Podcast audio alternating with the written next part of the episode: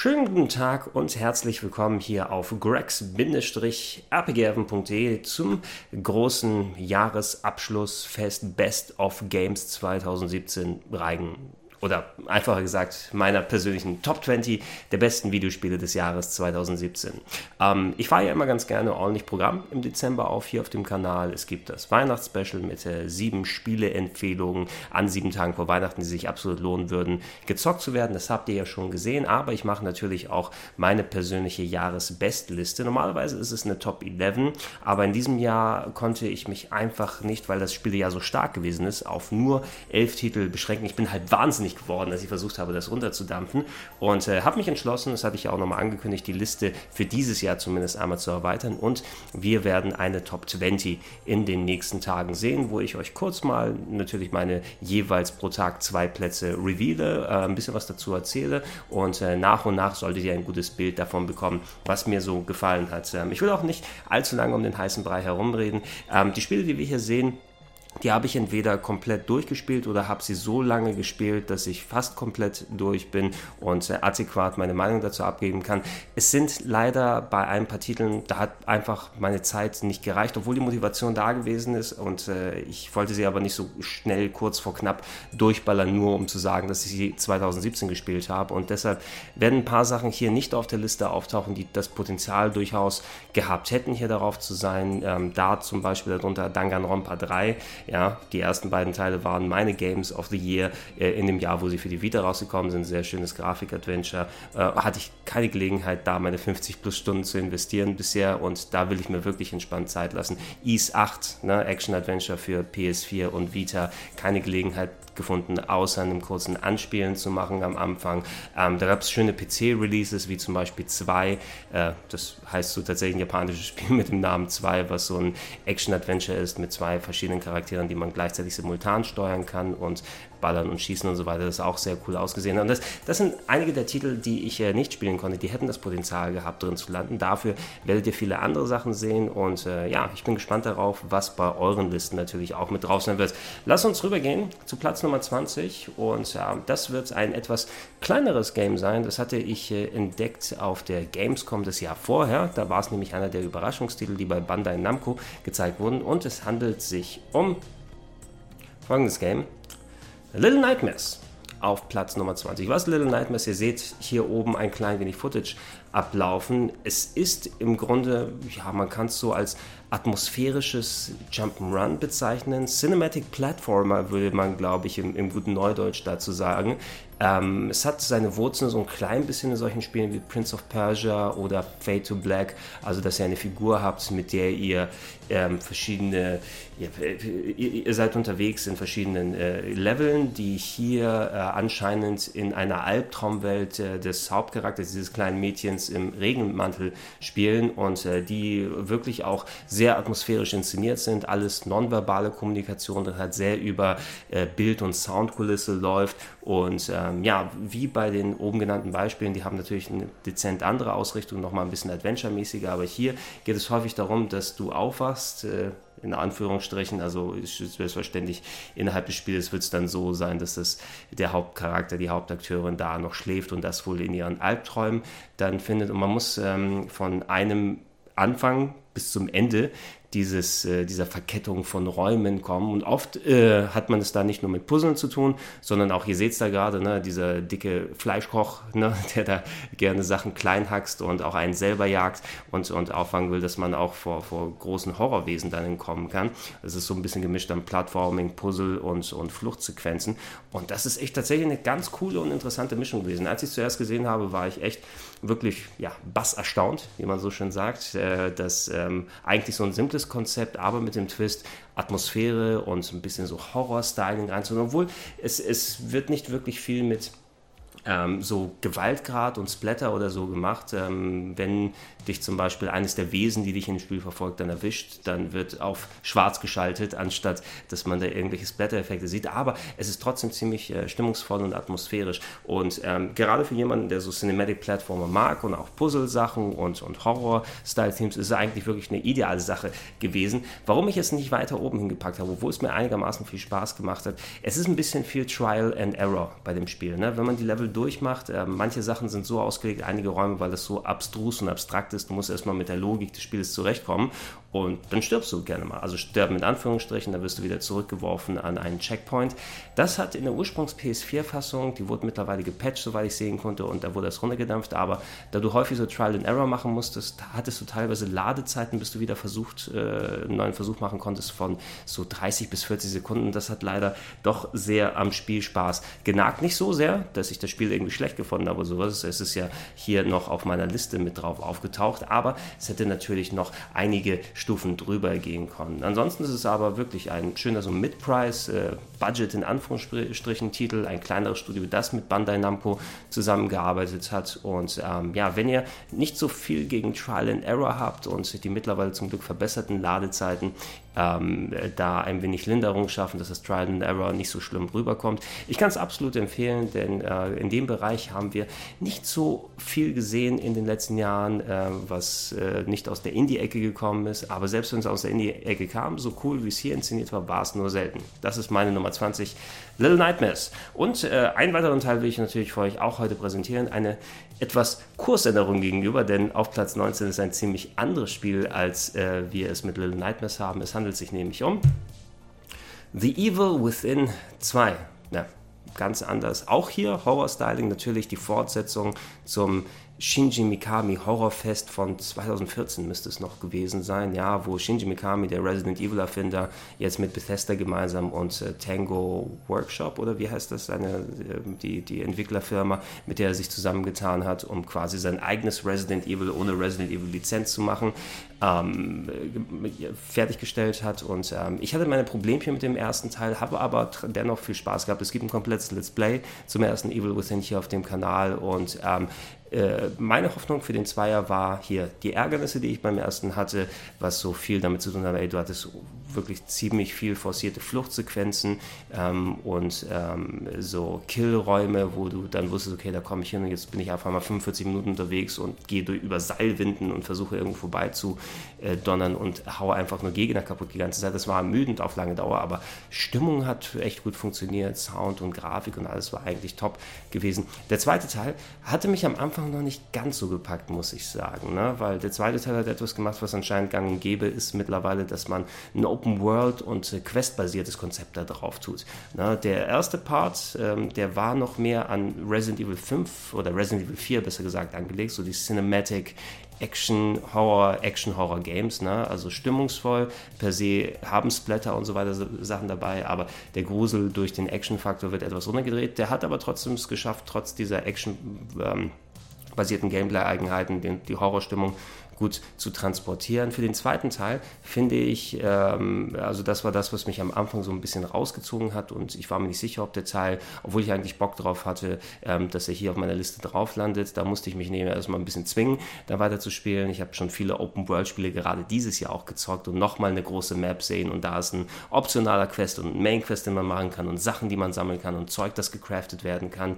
Das war irgendwie ein bisschen knifflig. Dazu gab es einen enormen Munitionsmangel, was natürlich natürlich richtig sein sollte für ein Survival-Horror-Game, aber hier war es so enorm wenig Munition und äh, darüber hinaus gepaart mit der Tatsache, dass sich der Hauptcharakter gerade bei den Kampfsequenzen ein bisschen ungelenk anstellt. Also man kann mit ihm nicht so wirklich nice zielen, wie man es noch von anderen Games und ich glaube auch vom ersten Teil gewöhnt hat. Es ist zwar schon lange her, dass ich den gezockt habe, aber ich kann mich da nicht an so große Zielprobleme erinnern. Hier ist es mehr so, dass du sehr schnelle Gegner hast und träge reagierst mit deinen Waffen häufig und wertvolle Munition verschießt, die einfach sehr, sehr, sehr, sehr selten ist.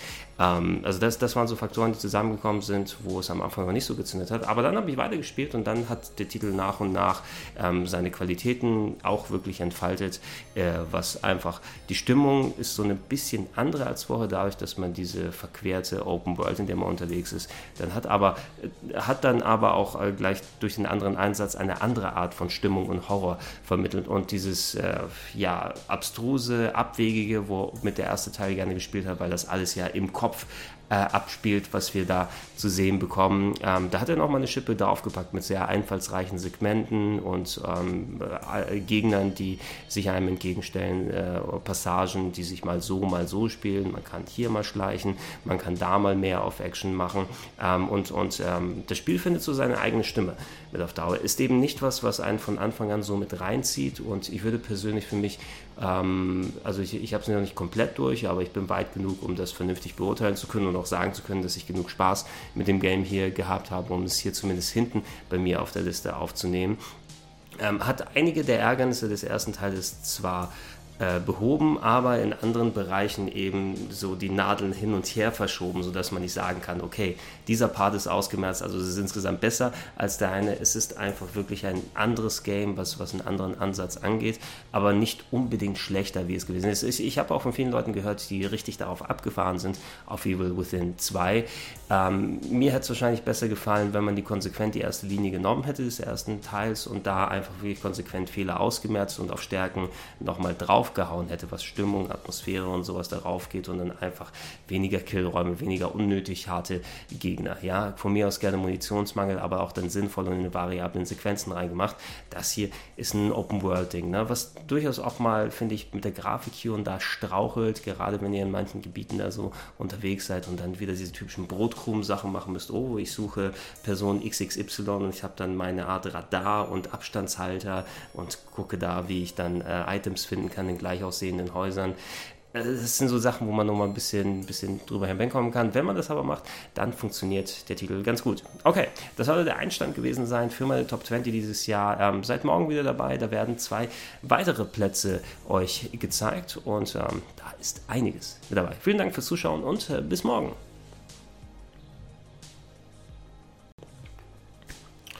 Freunde der Sonne, es geht weiter mit der Top 20 der besten Spiele des Jahres 2017, zumindest nach meiner Fasson aus, im Jahr 2017 von mir so durchgespielt oder so weit gespielt, dass ich adäquat eine Meinung formieren konnte und es hier in die Liste reinpacke. Ähm, wir haben gestern bereits den Einstand der Liste gefeiert mit den ersten zwei Titeln, mit Platz 20 und 19, die da gewesen sind. Ähm, zwei bisschen ähnliche, aber doch unterschiedliche Games mit äh, Little Nightmares auf der 20 und The Evil Within auf Platz Nummer 19. Gehen wir rüber zu Platz Nummer 18 und äh, da werden wir auf den Handhelds landen und es handelt sich um folgendes Game. Metroid Samus Returns für den Nintendo 3DS. Ähm, eine einigermaßen große Überraschung, als Nintendo vor ah, was, was, diese E3 oder nee, das war noch vorher. Ich habe es dieses Jahr auf der Gamescom gespielt und auf der E3 nochmal sehen können, weiß ich, weil ich da ja unterwegs gewesen bin. Ähm, und das Game ist ja vor ein paar Monaten rausgekommen. Ich glaube, es wurde vorher nochmal revealed. Dennoch eine Überraschung, denn ein Remake von Metroid 2, äh, einem der wenigen Spiele, die es nur auf Handhelds gegeben hat aus der Metroid-Serie, war dringend nötig, dass es mal Remake wird. Eine auch eine mittelgroße Kontroverse drumherum geschart um das Spiel, denn es gab ja äh, etliche Metroid 2 Remake-Fangames wie äh, AM2R, ja, was zehn Jahre von äh, glaub, einer Person sogar nur in Entwicklung gewesen ist und ein ziemlich gutes, selbstgemachtes Metroid 2, ja, eine alternative Remaster so war, gewesen ist. Und Nintendo hat, anders als wie sie es vorher gemacht haben, ähm, dem Entwickler gesagt, nee, darfst du nicht verbreiten, auch wenn es ein Freeware-Game ist und so weiter, äh, nimmst von den Webseiten runter. Da hatten alle so Nintendo auf dem Kieker. Danach hat man gemerkt, die hatten wohl einen guten Grund, dann nochmal extra vorsichtig zu sein, weil sie ihr eigenes Metroid 2 Remake ähm, im, äh, ja, im Köcher haben und dafür äh, gearbeitet wird. Ähm, bei Mercury Steam, ja, den Spaniern, die äh, Castlevania Lords of Shadow gemacht haben und im speziellen Lords of Shadow Mirror of Fate, was ja quasi eh ein Metroid-Game gewesen ist, Metroidvania, ähm, von dem westlichen Team. Äh, und das war ein solides Game, aber auch nicht so ultra geil. Äh, da hatte ich so ein klein bisschen Skepsis, als ich das, den Titel zum ersten Mal gesehen habe, wobei man eigentlich sagen kann, in Nintendo We Trust, die wissen schon dann, was sie machen. Ich habe mich letzten Endes dazu entschlossen, als das Game rausgekommen ist, hat ein paar positive Eindrücke auf den ganzen Messen mitgenommen, dass ich sie auch Let's Playe hier auf dem Kanal. Das könnt ihr euch auch das Let's Play hier angucken ähm, und äh, wurde doch insgesamt positiv überrascht, aber nicht so positiv, wie ich es gerne erhofft hätte. Ähm, das Game durch seine 2,5D Optik, es sieht gut aus, es steuert sich gut, hat einige doch ähm, ja, setzt einige große Stücke auf Kämpfe. Hier mehr, was ich eher sekundär bei dem Metroid-Game so sehe. Mir geht es mehr ums Puzzeln und Erkunden und Items einsammeln. Hier muss man sehr schnell agieren mit äh, Konter-Moves. Äh, Gegner sind fix auf einem drauf und äh, hauen einen richtig kaputt. Man muss wirklich sein Arsenal äh, gut einsetzen und muss häufig auch am unteren Touchscreen herumfriemeln, um dann entsprechend die Waffenbelegung zu ändern und zu schauen, okay, was muss ich nochmal aktivieren, um durch die Gegner zu springen. Also es ist doch schon ein bisschen knifflig angestellt und ähm, im Gegensatz zu dem originalen Metroid 2, was schon einigermaßen knackig gewesen ist, also nicht das unbedingt längste Spiel von der Spieldauer her aus, ähm, das wurde hier aufgeplustert. Ne? Diverse Kämpfe, man, Ziel des Spiels ist es, auf dem Heimatplaneten der Metroids eine bestimmte Anzahl von speziellen Metroids zu finden und zu erledigen und dann wieder zu fliehen. Da gibt es immer einen Counter, der dementsprechend runtergeht. Und ähm, hier hat sich die Jagd nach den einzelnen Metroids, die ist ein bisschen langwierig geworden. Ja, das Leveldesign ist gut, ne? aber es ist häufig langgezogen, um dann äh, nicht nur nach Items lange zu suchen, sondern diese einzelnen Metroids in den einzelnen Gebieten zu finden, ähm, Parts, die abgeschnitten sind, wieder freizuschalten vorher. Ähm, ich hatte äh, oft das Gefühl, dass ich so ein bisschen trotz der Karten und der Möglichkeiten, so ein Sonar zu benutzen, dass mir noch Geheimgänge aufdeckt, äh, habe mich trotzdem ein klein bisschen verloren gefühlt und ähm, dann, äh, so ein klein bisschen, nicht wirklich durchgehend, aber immer wieder mal den Eindruck gehabt, dass so ein bisschen Copy- und Paste-mäßig mit den äh, Gängen umgegangen ist, weil wir brauchen noch ein größeres Gebiet, wo der hier herumlaufen kann und äh, damit wir möglichst viele Metroids verteilen, die ihr dann, um, um die Nummer runterzutreiben, jagen könnt. Da wurde ein bisschen inflationär für mich damit gehandelt äh, und ähm, äh, da wusste ich wieder solche Games wie beispielsweise Metroid Zero Mission zu schätzen, die man in dreieinhalb bis vier bis viereinhalb Stunden durch hat. Zwar nicht mit allen Items, aber so durch hat, dass man das Spiel durch hat. Und da ist keine einzige Sekunde von langweilig. Ne? Also keine einzige Sekunde fühlt sich gestreckt an und äh, da hast du wirklich pur Gameplay und durchgehend Spielspaß. Hier kommst du auf die dreifache Länge ne? und viel davon ist so ein bisschen Leerlauf. Ne? Und so ein bisschen auch, Moment, habe ich jetzt übersehen, welche Tür ich mit welchem Item benutzen konnte und ach scheiße, jetzt weiß ich nicht mehr, wie ich weiterkomme und ich habe pixelmäßig muss ich jetzt die Karte absuchen und schauen, was wird mir gerade angezeigt? Ist es eine Tür, die ich durch die neue Waffe vielleicht aktivieren kann? Die habe ich jetzt vor drei Stunden das letzte Mal gesehen und das ist mein einziger Weg, wo ich weiter kann. Also da wäre ein klein wenig weniger mehr gewesen. Ähm, nichtsdestotrotz, das Gameplay, na, die Ideen, die drin sind, Sachen, die verbaut wurden, auch die Kämpfe an sich, obwohl sie überbordend und anstrengend sein können, funktionieren hier auch ziemlich gut bei dem Spiel und es hat mir auch viel Spaß äh, gemacht beim ähm, zocken, gerade auch beim Let's Playen. Aber da hätte noch mal ein bisschen mehr dann passieren können. Ähm, deshalb, äh, ich hätte gerne Metroid äh, Samus Returns viel weiter oben hier drin gehabt, so in der Form, wie es momentan vorhanden ist. Ist es ein guter Versuch und auch ein sehr gutes Spiel, aber nicht ganz das Spiel, was es hätte sein können. Deshalb Platz Nummer 18. Gehen wir zu Platz Nummer 17 über und äh, da haben wir folgendes Game, nämlich Yakuza Kiwami eines von zwei Yakuza-Games, die dieses Jahr erschienen sind äh, für die PlayStation 4. In Japan, glaube ich, gab es ja auch alles noch für PS3, aber im Westen hat man diese Varianten nicht umgesetzt. Anfang des Jahres gab es Yakuza Zero, äh, das Prequel, was längere Zeit in Japan erhältlich gewesen ist. Und Yakuza Kiwami ist ein PlayStation 4-PlayStation 3 Remake, aber wie gesagt, hierzulande nur auf PS4 erschienen, ähm, vom allerersten Yakuza auf der PlayStation 2. Und ähm, das habe ich damals, als es auf der PS2 rausgekommen ist, gespielt äh, durchgespielt sogar. Da war der Funke noch nicht ganz so bei mir übergesprungen, was die Yakuza-Serie angeht. Mittlerweile durch die Teile, die auch auf PS3 rausgekommen sind, ab Yakuza 3 und später, irgendwann hat es bei mir Klick gehabt, gemacht und, und ich liebe die Yakuza-Spiele seitdem. Und natürlich, ich verschlinge jedes Yakuza-Game, ob es neu ist, ob es als Remake ist, dann, ähm, wenn es wieder da ist, einfach, es sind sehr coole Open-World-Brawler äh, mit viel Fokus auf melodramatische Japano-Story, sehr viel Side-Activities. Ihr seht gerade beim Trailer-Material, was ich hier rausgenommen habe, das zeigt mir so die Side-Sachen, die man nebenbei machen kann, ob es jetzt Bowling, Billard, Wetten auf äh, Frauen catchen, die in ähm, irgendwelchen Hirschkäferkostümen rumlaufen. Da, also mega viel Absurdität, viel auf die Fresse hauen, viel Japaner-Melodramatik funktioniert für mich immer super. Yakuza Kiwami, würde ich vielleicht sagen, äh, fühlt sich ein bisschen weit hinten an für euch. Normalerweise würde man erwarten, dass ich es hier weiter oben tue. Ähm, Im Grunde ist Yakuza Kiwami auch ein sehr gutes Spiel. Ihr könnt euch ja auch mein ausführliches Video-Review hier dazu angucken. Es gibt auch ein paar Sachen, warum der Titel doch eher weiter hinten in diesem starken Jahr landet. Ähm, einerseits ist es dadurch, dass es ein Remake vom ersten Teil ist, äh, gebunden daran natürlich, wie die Struktur äh, vom allerersten Teil gewesen ist auf der PS2. Und das war eben noch der erste Versuch der Serie, sodass man ähm, nicht die Möglichkeit hat, viele verschiedene Hauptprotagonisten zu nehmen und damit Kampfstile und Gameplay-Abwechslung zu haben. Das ist eben später dazu gekommen. Hier ist das nicht wirklich dann gang und gäbe. Da wurden ein paar Sachen drauf getan, die alles nochmal intern ein bisschen aufgeplustert haben. Sehr viele Kämpfe gegen Kollege Majima, der einem auflauert und seine ver, äh, verrosteten Skills wieder aufwerten will. Das sind dann äh, gefühlt wirklich alle paar Minuten nochmal ein langwieriger Kampf, äh, den man da über sich ergehen lassen muss. Ähm, und alles ein bisschen kurz vom Umfang her aus. Also für jemanden wie mich, der dieses Jahr 100 Stunden sehr gerne in Yakuza Zero investiert hat, weil da so viel Fleisch drin vorhanden war und sogar Yakuza 5 nochmal ausgepackt hat auf der PS3, fühlt sich eben, obwohl es im Jahr 2005 gut funktioniert hat und es schön ist, diese Story auch nochmal ein bisschen abgedatet zu erleben, wie das Ganze angefangen hat äh, und in adäquater Optik und Spielbarkeit. Äh, das ist natürlich toll, aber kann nicht mit den anderen Teilen ganz mithalten. Und ich würde auch sagen, wenn ihr noch keinen Zugang mit der Yakuza-Geschichte habt, Kiwami ist vielleicht nicht das Spiel, mit dem man einsteigen sollte, auch wenn es das erste storymäßig ist, sondern spielt lieber erstmal Yakuza Zero und dann könnt ihr euch entscheiden, ob ihr das noch mitnimmt. Und es ist eben auch da, dass das, das Kämpfen hier ein bisschen anstrengender geworden ist, obwohl die Kampfstile von Yakuza Zero übernommen wurden, haben die Gegner manchmal komische Resistenzen, welche Moves und Stile man auf sie anwenden kann. Und es wird teilweise ein bisschen anstrengend und dass der Spielspaß ein bisschen in die Richtung dann reingepackt wird. Ähm, hat mir wieder sehr, sehr großen Spaß gemacht, auf der PS4 gerne durchgespielt, war das erste Mal seit der PS2-Ära, dass ich es nochmal gespielt habe, wie gesagt, aber im Grunde bis auf ein paar Additionen ist es eben das Spiel von damals und dadurch wird es ein bisschen zurückgehalten. Ich glaube, es wird geiler mit Yakuza Kiwami 2, was jetzt die Tage in Japan rausgekommen ist, glaube ich, oder rauskommen wird, zumindest im Dezember 2017 soll es noch sein, was dann Remake des zweiten Teils, der auch nur auf PS2 erschienen ist. Äh, und da glaube ich, da schöpfen sie so richtig auf, aus dem Vollen und benutzen auch die Yakuza 6 Grafik-Engine.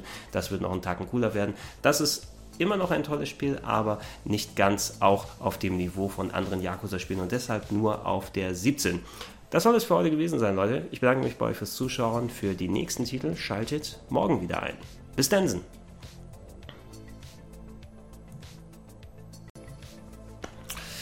Top 20 beste Games des Jahres 2017. Äh, die Reihe zum Ende des Jahres hier auf gregs-rpghaven.de geht weiter. Und wir sind heute bei Platz Nummer 16 meiner Liste angekommen. Habe ich es richtig Warte mal, 2019 war der erste Tag und 18, 17. Ja, Platz Nummer 16 ist es. Und auch hier möchte ich nicht zu lange um den heißen Brei herumreden, denn die Redezeit und die Vorstellungszeit soll den Spielen dann äh, gehören. Äh, hier ist ein Game, auf das ich gewartet habe, weil es äh, ein, eines meiner Lieblingsgenres aus meiner Kindheit mal wieder befüttert hat. Und äh, ich hatte den Chefentwickler in New Game Plus noch direkt zum Gespräch, wo wir das Spiel auch ausprobieren konnten. Das war eine besondere Ehre für mich und für ihn wahrscheinlich auch. Es geht um na, falsche Taste gedrückt. Jetzt machen wir nochmal. Es geht um Thimbleweed Park auf Platz Nummer 16 in meiner Top 20 der besten Spiele, der für mich besten Spiele des Jahres 2017. Am Thimbleweed Park ist das von Kickstarter finanzierte Game von äh, Ron Gilbert und Gary Winnick. Ähm, Ron Gilbert im Speziellen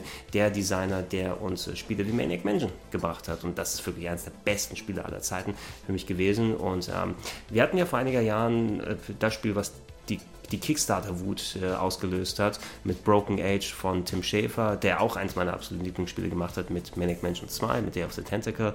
Ähm, der hat mit seinem Broken Age, was ja so eine Hommage und ein selbstfinanziertes Game aus dem alten Genre werden sollte, aber doch ein bisschen ein moderneres ähm, Adventure-Point-and-Click-Game gemacht.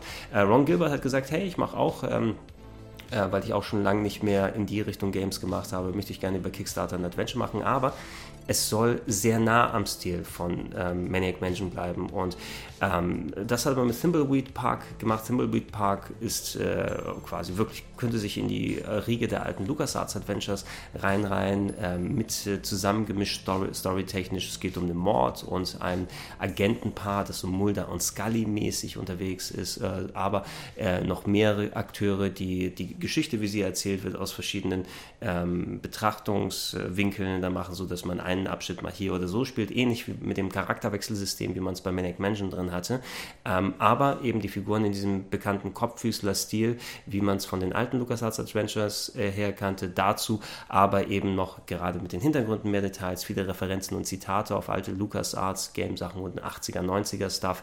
Und äh, für mich hat sich echt angefühlt, nicht nur wie so ein kleiner Nostalgietrip, sondern auch wirklich was echt Frisches, äh, vor allem, weil sich die, die Adventure-Games heutzutage, die Point-and-Clicks doch einigermaßen anders spielen. Ähm, ähm, dieses Game natürlich auch, wenn es dann dieses typisch klassische Point-and-Click aus den 80ern äh, dann wieder replizieren will, hat trotzdem einige modernisierte Sachen. Ihr habt jetzt nicht typisch äh, dann, ähm, dass ihr nur durch Labyrinthe lauft und äh, dann die äh, euch verlaufen könnt und alle Charaktere sterben können und so weiter. Aber es ist doch durchaus auch mal ein bisschen kniffliger. Es gibt unterschiedliche Schwierigkeitsstufen, an die man rangehen kann. Etwas, was äh, Ron Gilbert von Monkey Island äh, wieder mit rübergebracht hat. Die hatte ja auch mitverantwortet, den ersten und den zweiten Teil. Und da gab es ja auch verschiedene Schwierigkeitsgrade. Und ich habe schon gemerkt, ich habe natürlich als Veteran gesagt, klar, gib mir die harte Schwierigkeit. Und da war es doch ein bisschen knifflig, wieder in die Adventure-Logik reinzukommen. Und ähm,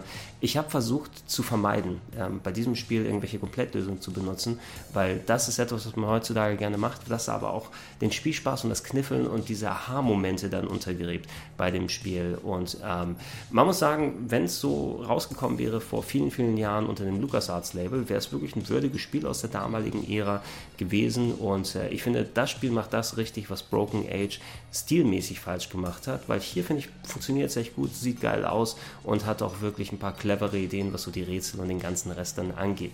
Warum es auch nicht, nicht noch weiter dann höher ist, ähm, ist es eben, dass diese Art von Adventure hat gut gepasst und gut funktioniert und wirklich war einer der Spielspaßgranaten in den 80ern und Anfang der 90er mit Manic Mansion und Zack McCracken und den anderen Sachen. Die waren aber eben auch Produkte ihrer Zeit. Hier hast du eben so, was das Rätseldesign angeht, durch, dass es ab und zu mal doch ein bisschen um die Ecke gedacht ist und du gucken musst, wie die interne Logik des Spieles funktioniert. Ähm, dass man, wie gesagt, das, das Hängen ist eigentlich Part des Spielspaßes, aber in heutigen Zeiten zieht das auch ein bisschen hier mehr wieder weg. Und ich äh, hätte zumindest für mich auch oft, dass es von den, vom Brezelaufbau, von wie man mit den Charakteren hin und her switcht. Äh, manche der Humorsachen haben auch nicht immer zu 100% für mich gezündet, ähm, aber das ist dann wirklich so eine persönliche Sache, ob man dann hin und her kommt. Ähm, da hätte ich mir so einen leicht anderen Flow gewünscht, weil ich eben auch so viele andere Sachen gespielt habe. Das kann man aber wohl, selbst ich mir intern nicht richtig recht machen, kann man keines recht machen. Der eine will ultra, ultra harte Rätsel von damals, aber der andere will lieber, nee, lass die Grafik so sein und so weiter. Und ich finde, für das hat äh, Ron Gilbert und seine Kollegen mit Thimbleweed Park echt eine gute Mitte gefunden. Wenn ihr ansatzweise Interesse an den alten Adventures gehabt habt und ein bisschen Oldschooligkeit euch nicht stört, dann ist Thimbleweed Park auf jeden Fall ein Spiel wert und äh, zum Glück keine Kickstarter-Enttäuschung gewesen. Platz Nummer 15 wird ein bisschen größer, ein bisschen aufwendiger. Zu dem Titel, den ihr gleich seht, gab es auch ein längeres Review hier auf der Seite. Es handelt sich um Wolfenstein 2 The New Colossus. Ego-Shooter hat gerade abgestaubt bei den The Game Awards. Ich glaube, den Titel als bestes Action-Spiel, aber shootermäßig ähm, habe ich dieses Jahr für mich persönlich auch nicht viel Besseres gespielt. Ich bin nicht der große Ego-Shooter-Spieler, ich sage es dann gerne immer wieder. Ich spiele aber ab und zu mal ähm, so in einem Jahr vielleicht ein oder zwei Shooter-Kampagnen durch. Und ähm, da denke ich mir vor, eben, worauf habe ich Bock, äh, was könnte mir gefallen. Im letzten Jahr war es Doom zum Beispiel, das Remake, na, die, das, der Reboot besser gesagt, den ich fantastisch fand im Singleplayer und der ist auch ganz weit oben auf meiner 2016er Liste gelandet. Wolfenstein 2, weil ich die ersten Parts der Neuauflage gemocht habe und auch äh, je nachdem immer interessiert daran bin, was sie daraus machen. Vor allem die äh, von Machine Games, äh, das Studio, ähm, die haben A, das Storytelling, wie äh, was, was sie mit ihrer alternativen Realität, Nazis in Amerika an der Macht, äh, da so Sachen anstellen und mit Ironie und Humor und wirklich einigen der durchgeknalltesten Cutscenes, die ich je gesehen habe, immer aufwarten. Da wusste ich schon, dass das hier richtig cool werden wird. Aber auch die Spielbarkeit, die Optik und so weiter, habe es auf der PS4 durchgespielt. Das war eigentlich auch alles cool und hat funktioniert und viele abstruse Sachen gemacht. Wenn ihr nähere Details haben wollt, schaut euch das Review-Video an, was ich hier eben auf der Seite gemacht habe. Ähm, ich habe für mich gemerkt, äh, die andere Kampagne, die ich dieses Jahr durchgespielt, äh, noch nicht ganz durchgespielt habe, aber kurz davor bin, dann fertig zu sein, ist Call of Duty World War 2 und äh, von den beiden Sachen hat bei mir Wolfenstein 2 eindeutig ähm, das Ding äh, vorne. Ähm, die Story war beknackt dumm, aber auch genau der, die Art von Sachen, die mir gefallen. Wie es ist spieltechnisch fand ich, war es in der, im normalen Schwierigkeitsgrad ein bisschen zu sehr auf Stealth fixiert, weil die Gegner einen sehr schnell alle weghauen können, man lieber schleichen sollte dadurch. Und ähm, ich bin bei Shootern muss nicht immer der Fan, dass man da viel schleicht, sondern dann gehe ich lieber schöne, splashige Action machen.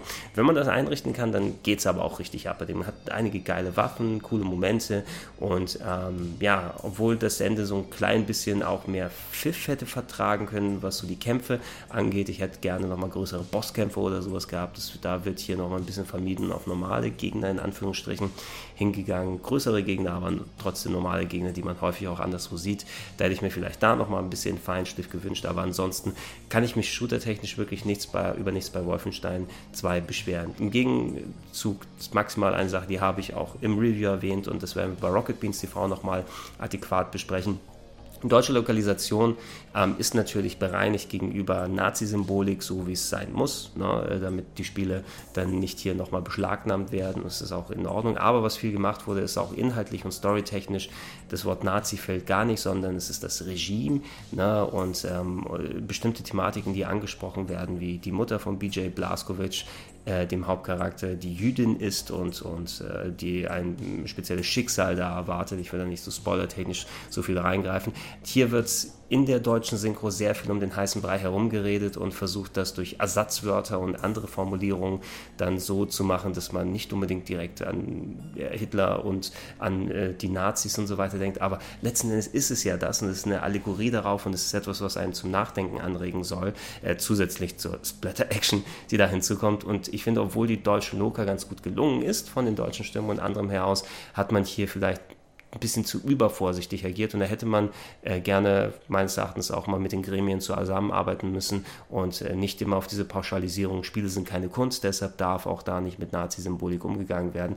Das ist kein äh, per se Glorifizierung, sondern genau das Gegenteil der Glorifizierung äh, des, des Nazi-Regimes. Ne? Und, und äh, dadurch der emotionalen Schwere vieler Szenen da was wegzunehmen, da hätte man gerne bei der Lokalisation, wie gesagt, ich, ich bin mir sicher, da, da kann man heutzutage, wenn man nicht diesen ultra übervorsichtigen Schritt dann macht, um ja auf Nummer sicher zu gehen, dass man das Spiel auch hierzulande rausbringen kann ohne Probleme, ähm, wegen, wegen der, der, nationalsozialistischen Symbolik da drin zu haben. Ähm, versaut damit nicht ganz so die Aussage, bitte. Ne? Also sprecht untereinander, entsprechende Gremien und Spielehersteller und guckt mal, wie in der Zukunft ihr das vernünftig lösen könnt, weil ähm, damit macht ihr Videospielhersteller, wenn ihr vorsorglich alles daraus tilgt, auch eure Spiele ein klein bisschen kaputt. Ähm, ja, aber Spaß genug hat es mir gemacht. Ich bin nicht der große Ego-Shooter-Spieler, aber für einmal Kampagne durch hat zumindest zumindest gereicht, dass es für mich in der Top 15 da oben mit landet. Und ähm, ja, das waren die beiden Titel, die ich euch heute vorstellen wollte.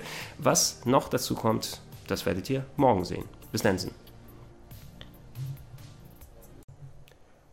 Schönen guten Tag und herzlich willkommen. Weiter geht es mit den Top 20 besten Spielen des Jahres 2017 hier auf gregs-rpgherben.de. An der Top 15 haben wir gekratzt äh, im letzten Video, was wir uns angeguckt haben. Und jetzt gehen wir darüber hinaus. Was ist auf Platz 14? Eine persönliche Überraschung für mich und einer der Titel, die ich mir im Rahmen der New Game Plus Sendung auf Rocket Beans TV angucken konnte. Ähm, da ist es häufig leider so, dass ich zwar ein paar Stunden reinspielen kann, häufig um euch einen Ersteindruck zu bieten, aber selten die Gelegenheit habe, dann noch, weil einfach der Zeitmangel da herrscht und auch ich da nicht 500 Spiele gleichzeitig spielen kann, die nicht meist komplett dann durchzocke. Hier war es ein bisschen anders, da habe ich nach der Arbeit auch gesagt, scheiß auf Schlaf, ich habe vollkommen Bock drauf und äh, es ist überraschend so gut für mich gewesen. Also ich habe schon erwartet, dass es ganz gut war, aber nicht, dass es so gut ist, dass es in der Liste so hier landet. Wir haben es nämlich mit SteamWorld Dick 2 zu tun. Habe es auf PC gespielt, gibt es natürlich aber auch für etliche Konsolen. Ein Metroidvania-mäßiges Game. Ähm, SteamWorld Dick 1 gab es natürlich schon vor einiger Zeit. Einer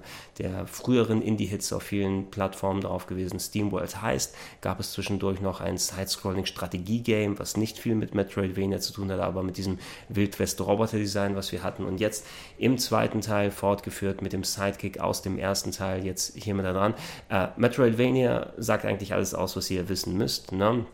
Ihr müsst große Level durchschreiten, Aufgaben erledigen, äh, Items einsammeln, die eure Fähigkeiten erweitern und äh, erst andere Abschnitte offen machen. Hier geht es eben darum, dass man als Roboter in einer unwirtlichen Welt unterwegs ist und äh, nur seine Spitzhacke hat, plus etliche andere Items, die dazukommen, wo man sich dann durch ähm, sehr tiefe Gebiete unterhalb einer Roboterstadt durchgraben muss, um ähm, den verschollenen Protagonisten des ersten Teiles wiederzufinden und äh, dann aufzuklären, wo ist er hin und warum ähm, ist eigentlich gerade so viel äh, los in der äh, Roboter-Wildwest-Welt und äh, Erdbeben, die überall da herumlaufen unterwegs sind. Und äh, ja, dazu seid ihr mit eurem Charakter unterwegs und macht mit der Spitzhacke dann, grabt euch runter, könnt in verschiedene Richtungen reingraben, kriegt dann später Tools wie äh, Jetpacks, Presslufthammer, Bomben, die man schmeißen kann kann, Pfeile, die nachträglich explodieren. Also das Arsenal, typisch Metroidvania-mäßig, ähm, geht weiter hoch. Und ihr seht da so, so einen kleinen Gameplay-Ausschnitt eben, wie sowas dann ablaufen kann. Es ist ungewohnt, dass man ähm, erstmal seinen Weg frei machen muss, weil man es eben durch die Seitenperspektive fast schon Boulder-Dash-mäßig aufpassen muss, hey, ich grabe mich da durch und dann kann ich äh, Steine verwenden und die auf Gegner rauffallen können und die dann killen können, aber die können auch mich killen, wenn es dann darauf will und ich muss irgendwo respawnen, äh, muss Spezialsachen finden, die einsammeln. Äh, hat eine erstaunlich äh, also nicht düster in Anführungsstrichen, aber, aber dichte Stimmung, will ich was sagen. Ne? Es fühlt sich ganz schön merkwürdig an, wenn man sich immer tiefer reinwagt und Löcher unten reingräbt und auf einmal riesige Höhlensysteme und Gegner, die man bisher noch nicht gesehen hat, äh, dann findet. Ähm, der Entdeckerdrang ist wirklich ziemlich geil bei dem Spiel gewesen. Und äh, ich habe Steamworld Deck das erst ein bisschen gespielt, da hat es mich noch nicht ganz gepackt, auch wenn es viele der ähnlichen Mechaniken hat. Hier ist, glaube ich, die Erfahrung und die Politur nach so einem ersten Teil dazugekommen. Es gibt coole Rätsel, die verbaut sind. Es gibt äh, sehr viel weitläufige Gebiete und variable Gebiete, die man erkunden kann. Durch das Arsenal, was man findet, hat man auch äh, einiges eben an Optionen, die man machen kann. Man, wenn, wenn, man sich einmal daran gewöhnt hat, wie der ganze Scheiß funktioniert mit Jetpacks und Enterhaken, was du alles auch immer in die Hände bekommst und du nach und nach wirklich deinen Charakter auflevelst, äh, wenn du im Flow drin bist, entsteht wirklich auch wieder ein ziemlich cooles Gameplay, das ich zum Beispiel hier besser empfunden habe als bei Metroid Samus Returns, was auch cool gewesen ist,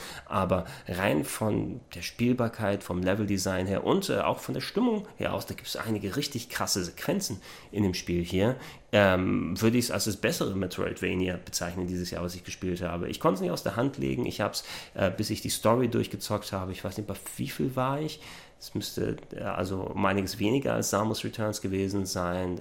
Weit unter 10 Stunden waren es 6, würde ich jetzt sagen, oder 7, wobei ich da auch noch nachträglich rumgelaufen bin, um Sachen freizuschalten und Items und so weiter zu finden. Aber mir hat es durchweg Spaß gemacht. Ich war ein klein wenig überrascht. Auf einmal war das Ende da. Ich dachte, ich habe jetzt einen Gegner besiegt und äh, das äh, schaltet mir den nächsten Abschnitt frei. Aber nein, auf einmal läuft der Abspann und ich bin so ein bisschen perplex. Ich hätte es mir denken können, dass da wohl das Ende des Spieles ist, aber ähm, ich hatte das Gefühl, ey, wenn ich jetzt erst da habe und ich habe noch so viele knallharte Herausforderungen, die ich machen kann, okay, aber da müsste eigentlich noch ein weiteres großes Gebiet gefüllt sein und die Story kann mal weitergetragen werden. Die Story ist wohl, wie sie in dem Moment weitergeht, wenn das Spiel storymäßig hier zu Ende ist, wird in anderen Titeln aufgegriffen und da sollte man sich mit dem SteamWorld-Universum ein bisschen auskennen. Äh, ich finde es fantastisch. Äh, ich habe es, wie gesagt, auf dem PC gespielt, aber man kann es auf vielen anderen Plattformen auch zocken. Auf der Switch ist es, glaube ich, auch unterwegs und ein durchaus großer Erfolg gewesen. Ähm, für mich auf jeden Fall das bessere Metroidvania und absolut lohnenswert, dass ihr es zockt, wenn ihr ansatzweise Interesse an solchen Titeln habt. Ja, kommt erstmal über den Hubbel hinweg. Das ist ein bisschen was anderes Spielerisches, als wenn man so ein typisches äh, Samus und, und Metroid-Game hat. Aber die Stimmung und der Rest, die funktionieren toll und gerne, gerne mehr davon. Mein Platz Nummer 14. Platz Nummer 13 sieht im Gegenzug wieder ein klein bisschen anders aus. Während wir SteamWorld Dig 2 auf der 14 hatten, haben wir auf der 13 Dragon Quest 8. Da gehen wir gleich mal 4 hoch, weil von 2 mal 4, SteamWorld Dig mal 2 Dragon Quest 8, 2x4. E egal. Ne? Ähm, Dragon Quest 8, ja, ähm, auf dem Nintendo 3DS Remake eines sehr schönen PlayStation 2 Rollenspiels. Da gab es auch ein Review zu dem äh, Video-Review zu dem Game hier auf dem Kanal. Ähm, Dragon Quest 8 ist eines meiner liebsten PS2-Spiele damals gewesen. Ich mag die Dragon Quest-Serie ja sehr gerne von Enix oder mittlerweile Square Enix. Ähm, die erfolgreichste Rollenspielserie Japans in Japan ähm, und äh, hier mit Design von Akira Toriyama, dem Dragon Ball-Zeichner, äh, der sich immer sehr hervorgetan getan hat, da wirklich sehr ikonische Designs zu machen. Ich habe als das Spiel wann war es Mitte der 2000er für die PS2 rausgekommen ist, ähm, ist sehr zu schätzen gewusst, dass auch, es gab eine tolle Lokalisation, ja, mit englischer Synchro, fast schon so British English mit so märchenhaften Akzenten draufgepackt, die hat richtig viel Spaß gemacht. Optisch war es ein absolutes Brett. Es gab riesig viel zum Erkunden und zum Kämpfen und Sachen anzustellen. Es hat super viel Spaß gemacht, das anzustellen. Leider gab es keinen Remake und Remaster für lange Zeit, bis eben diese 3DS-Version rausgekommen ist, die optisch ein klein wenig Abstriche machen musste, aber dafür mehr spielbare Charaktere hat, neuer Content, der hinzugekommen ist, zusätzlich zu dem anderen Content, der schon vorhanden war.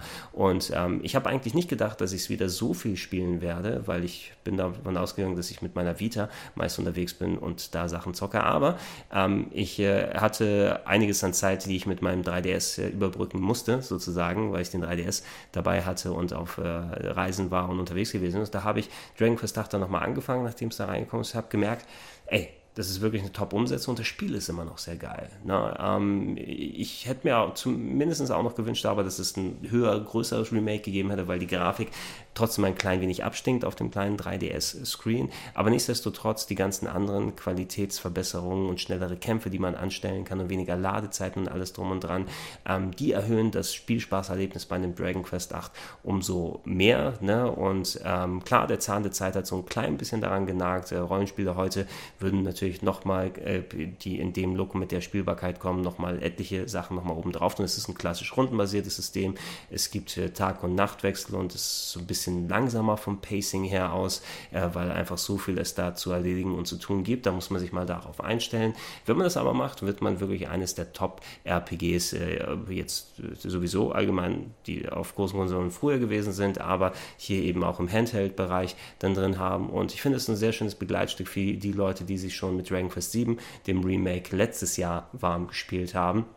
Hier wurde natürlich Remake ist in Anführungsstrichen. Dragon Quest 7 wurde ja noch komplett neu gemacht von der Optik her und inhaltlich, weil wir da nur eine hässliche PlayStation 1 Version hatten und die eben auf einem Nintendo 3DS nicht so rund äh, ausgesehen hätte.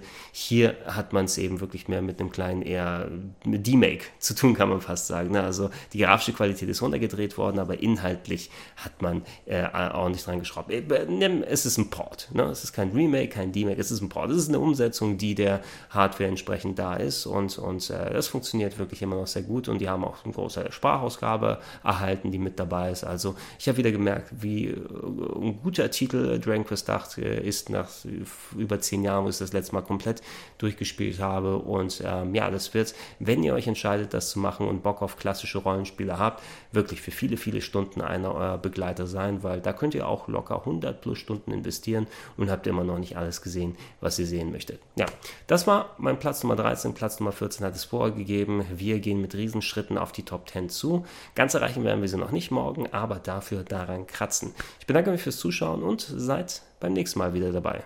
Bis dann. Schönen guten Tag, meine Freunde. Da sind wir. Weiter geht es mit der Top 20 der besten Spiele des Jahres 2017 hier auf gregs-rpghaven.de. Wir sind heute angekommen. Ja, wir werden die erste Hälfte heute abschließen, ja, dieses Specials und danach in die Top 10 eintauchen. Ganz knapp vorbeigeschrammt. An der Top 10 sind aber folgende Titel, über die ich heute sprechen möchte. Und auf der Nummer 12 haben wir Wonderboy, The Dragon's Trap Remake sehr schönes Remake. Eines äh, der besten Spiele auf dem Sega Master System. Wonderboy, natürlich in der Urfassung war es ein Jump'n'Run, ein von der Firma Westone oder West One, ich weiß nie, wie man es so richtig ausspricht, äh, für Sega und andere Entwickler gemachtes, schönes äh, Arcade Jump'n'Run, was so äh, Adventure-Elemente dazu genommen hat. Mit dem dritten Teil ist es auch quasi schon ein Metroidvania geworden, bevor man Metroidvania gesagt hat. Ein ähm, Jump'n'Run mit verschiedenen äh, Verwandlungsmöglichkeiten. Ihr seht gerade da, der Hauptcharakter, der Wonderboy, kann sich in viele verschiedene Kreaturen verwandeln, die ihm unterschiedliche Skills geben. Ähm, viele verschiedene Gegnervariablen, die man machen kann. Das war so im Master System Original auch schon vorhanden. Und das war echt ein großer Klassiker für das Game, äh, für, für die Konsole gewesen. Und ich habe es auch in einem meiner Weihnachtsspecial, glaube ich, im allerersten Weihnachtsspecial hier im, auf Gregsbin-RPG www.rpghaven.de vorgestellt. Ähm, habe seitdem aber auch dann nicht mehr gezockt. Und was dann äh, gemacht wurde, es gab eben dieses komplette Remake und sieht, wie wunderbar geil die Grafik neu gezeichnet drüber ausschaut. Es ist aber kein neues Fundament drunter, sondern ihr könnt jederzeit mit Knopfdruck auf die alte Optik vom Master System wieder rübergehen. Ähm, die Leute, die es gemacht haben, ich glaube, es war ein spanisches Entwicklerteam, korrigiert mich, wenn ich falsch liege, in den Comments. Ähm, die sind so große Fans von dem Spiel gewesen, speziell ein äh, werter Kollege, der da auch ähm, sich richtig programmiertechnisch auskennt und den ganzen Code analysiert und gemacht hat, sodass die ein Remake äh, anstellen konnten, wo man eben ähm, die Technik so modern gestalten konnte, aber das eigentliche Gameplay, das eigentliche Leveldesign, die Spielbarkeit so halten konnte, wie es daneben ist. Und äh, äh, ihr könnt es eben natürlich mit der neuen oder alten Optik spielen, aber die neue sieht nicht nur geil aus, sondern hat auch verbesserte Animationsphasen, so dass der teilweise etwas hohe Schwierigkeitsgrad, wie ich es im Original empfand, damit ein bisschen entschärft wird und das Spiel um einige spielbarer wird, damit sogar. Ne? Ich wollte eigentlich nur kurz reinschauen, ich kannte das Spiel ja schon vom Mars-System aus her, aber dann hat mich die Optik und der Umfang und die Spielbarkeit wieder so reingezogen, vor allem weil ich gemerkt habe, ich komme jetzt besser zurecht, habe es auf der PS4 gespielt. Ich habe auf die Switch-Version verzichtet, weil ich da gerade weiß, was für präzise Manöver da nötig sind und ich wollte ein richtiges Steuerkreuz haben und nicht diese vier Knöpfe, die auf der Switch vorhanden sind, die natürlich auch gut funktionieren, aber ich will lieber ein richtiges Steuerkreuz benutzen für ein filigranes Jump'n'Run ne? und da habe ich lieber das PS4-Pad genommen, mit dem ich eigentlich da keine Probleme gehabt habe. Ähm, ich habe im Nachhinein wieder gemerkt, nach vielen Jahren, der Umfang ist doch kürzer, als man es erwartet. Ne? Da hat der Schwierigkeitsgrad einfach so reingehauen äh, als Kind äh, und vor allem wegen der wenigen Animationsphasen äh, in der Original-Pixel-Fassung, dass man doch länger dran gesessen hat. Hier habe ich es in so zwei Nachmittagen dann durchgespielt und jetzt ohne große Riesenprobleme, würde ich sagen. Es gibt ein paar optionale Geschichten, die nicht im Master-System vorhanden gewesen sind, so Bonusabschnitte, die man äh, machen kann, die extra knifflig sind, aber ansonsten ist es das exakt gleiche Spiel, wie ihr es vorher gekannt haben könntet. Wenn ihr es nicht gekannt habt, bekommt ihr ein sehr, sehr schönes Action-Adventure eben mit fantastischer gezeichneter Optik, tollem neuen Soundtrack, der darüber gemacht wurde, aber die Möglichkeit, noch die alten Varianten mitzunehmen und äh, echt auch in einem Jahr, wo wir schöne Metroidvania-mäßige Games gekriegt haben mit Neuentwicklungen in Anführungsstrichen, ähm, mit Metroid Samus Returns, was ja im eigentlichen Remake ist, aber trotzdem so neu ist, dass man es als frisches Game bezeichnen kann. Und auch SteamWorld Dig 2, was wir auf der Liste drauf hatten, was einfach mal komplett neues Brett aus dem Stand für mich gewesen ist, dass es hier in meine Top-Liste mit auftaucht. Dieser Titel, den hätte ich auch in meine Top-Liste 89 aufnehmen können im Original, aber hat sich auch im Jahr 2017 reglich einen Platz verdient. Wenn ihr es noch nicht gespielt habt und schaut es euch an, ne? ihr müsst eigentlich nur sehen, was hier passiert und Bock drauf haben und dann holt euch und spielt es. Ist das Geld absolut wert? Ich glaube, 15 Euro oder sowas habe ich dafür bezahlt oder waren es 20? Aber auch 20 wäre es wert gewesen. Ne? Selbst wenn es zwei durchgespielte Nachmittage sind, sind zwei coole durchgespielte Nachmittage. Und ich würde hoffen, dass das Entwicklerteam noch mehr, äh, müssen nicht nur Wonderboy-Titel sein, aber gerne mehr Titel mit, mit dieser Technik und diesem Elan und äh, dieser Hingabe dann portiert und umsetzt und remaked, weil die haben es richtig gut drauf. Das ist mein Platz Nummer 12. So, Jetzt gehen wir zum Titel, womit eigentlich meine Jahresabschlussliste normalerweise anfangen würde, denn ich habe ja bisher Top 11s gemacht. Denn wenn ihr nur die Top 11s sehen wollt, dann ignoriert einfach alles, was wir vorher bis hierhin gezeigt haben. Wie gesagt, ich habe es ja dieses Jahr erhöht auf Top 20, weil einfach so viele Titel rausgekommen sind und äh, ich mir immer dann sagen musste, ey, wirklich, aber über den Titel musst du eigentlich auch nochmal kurz reden und das so machen.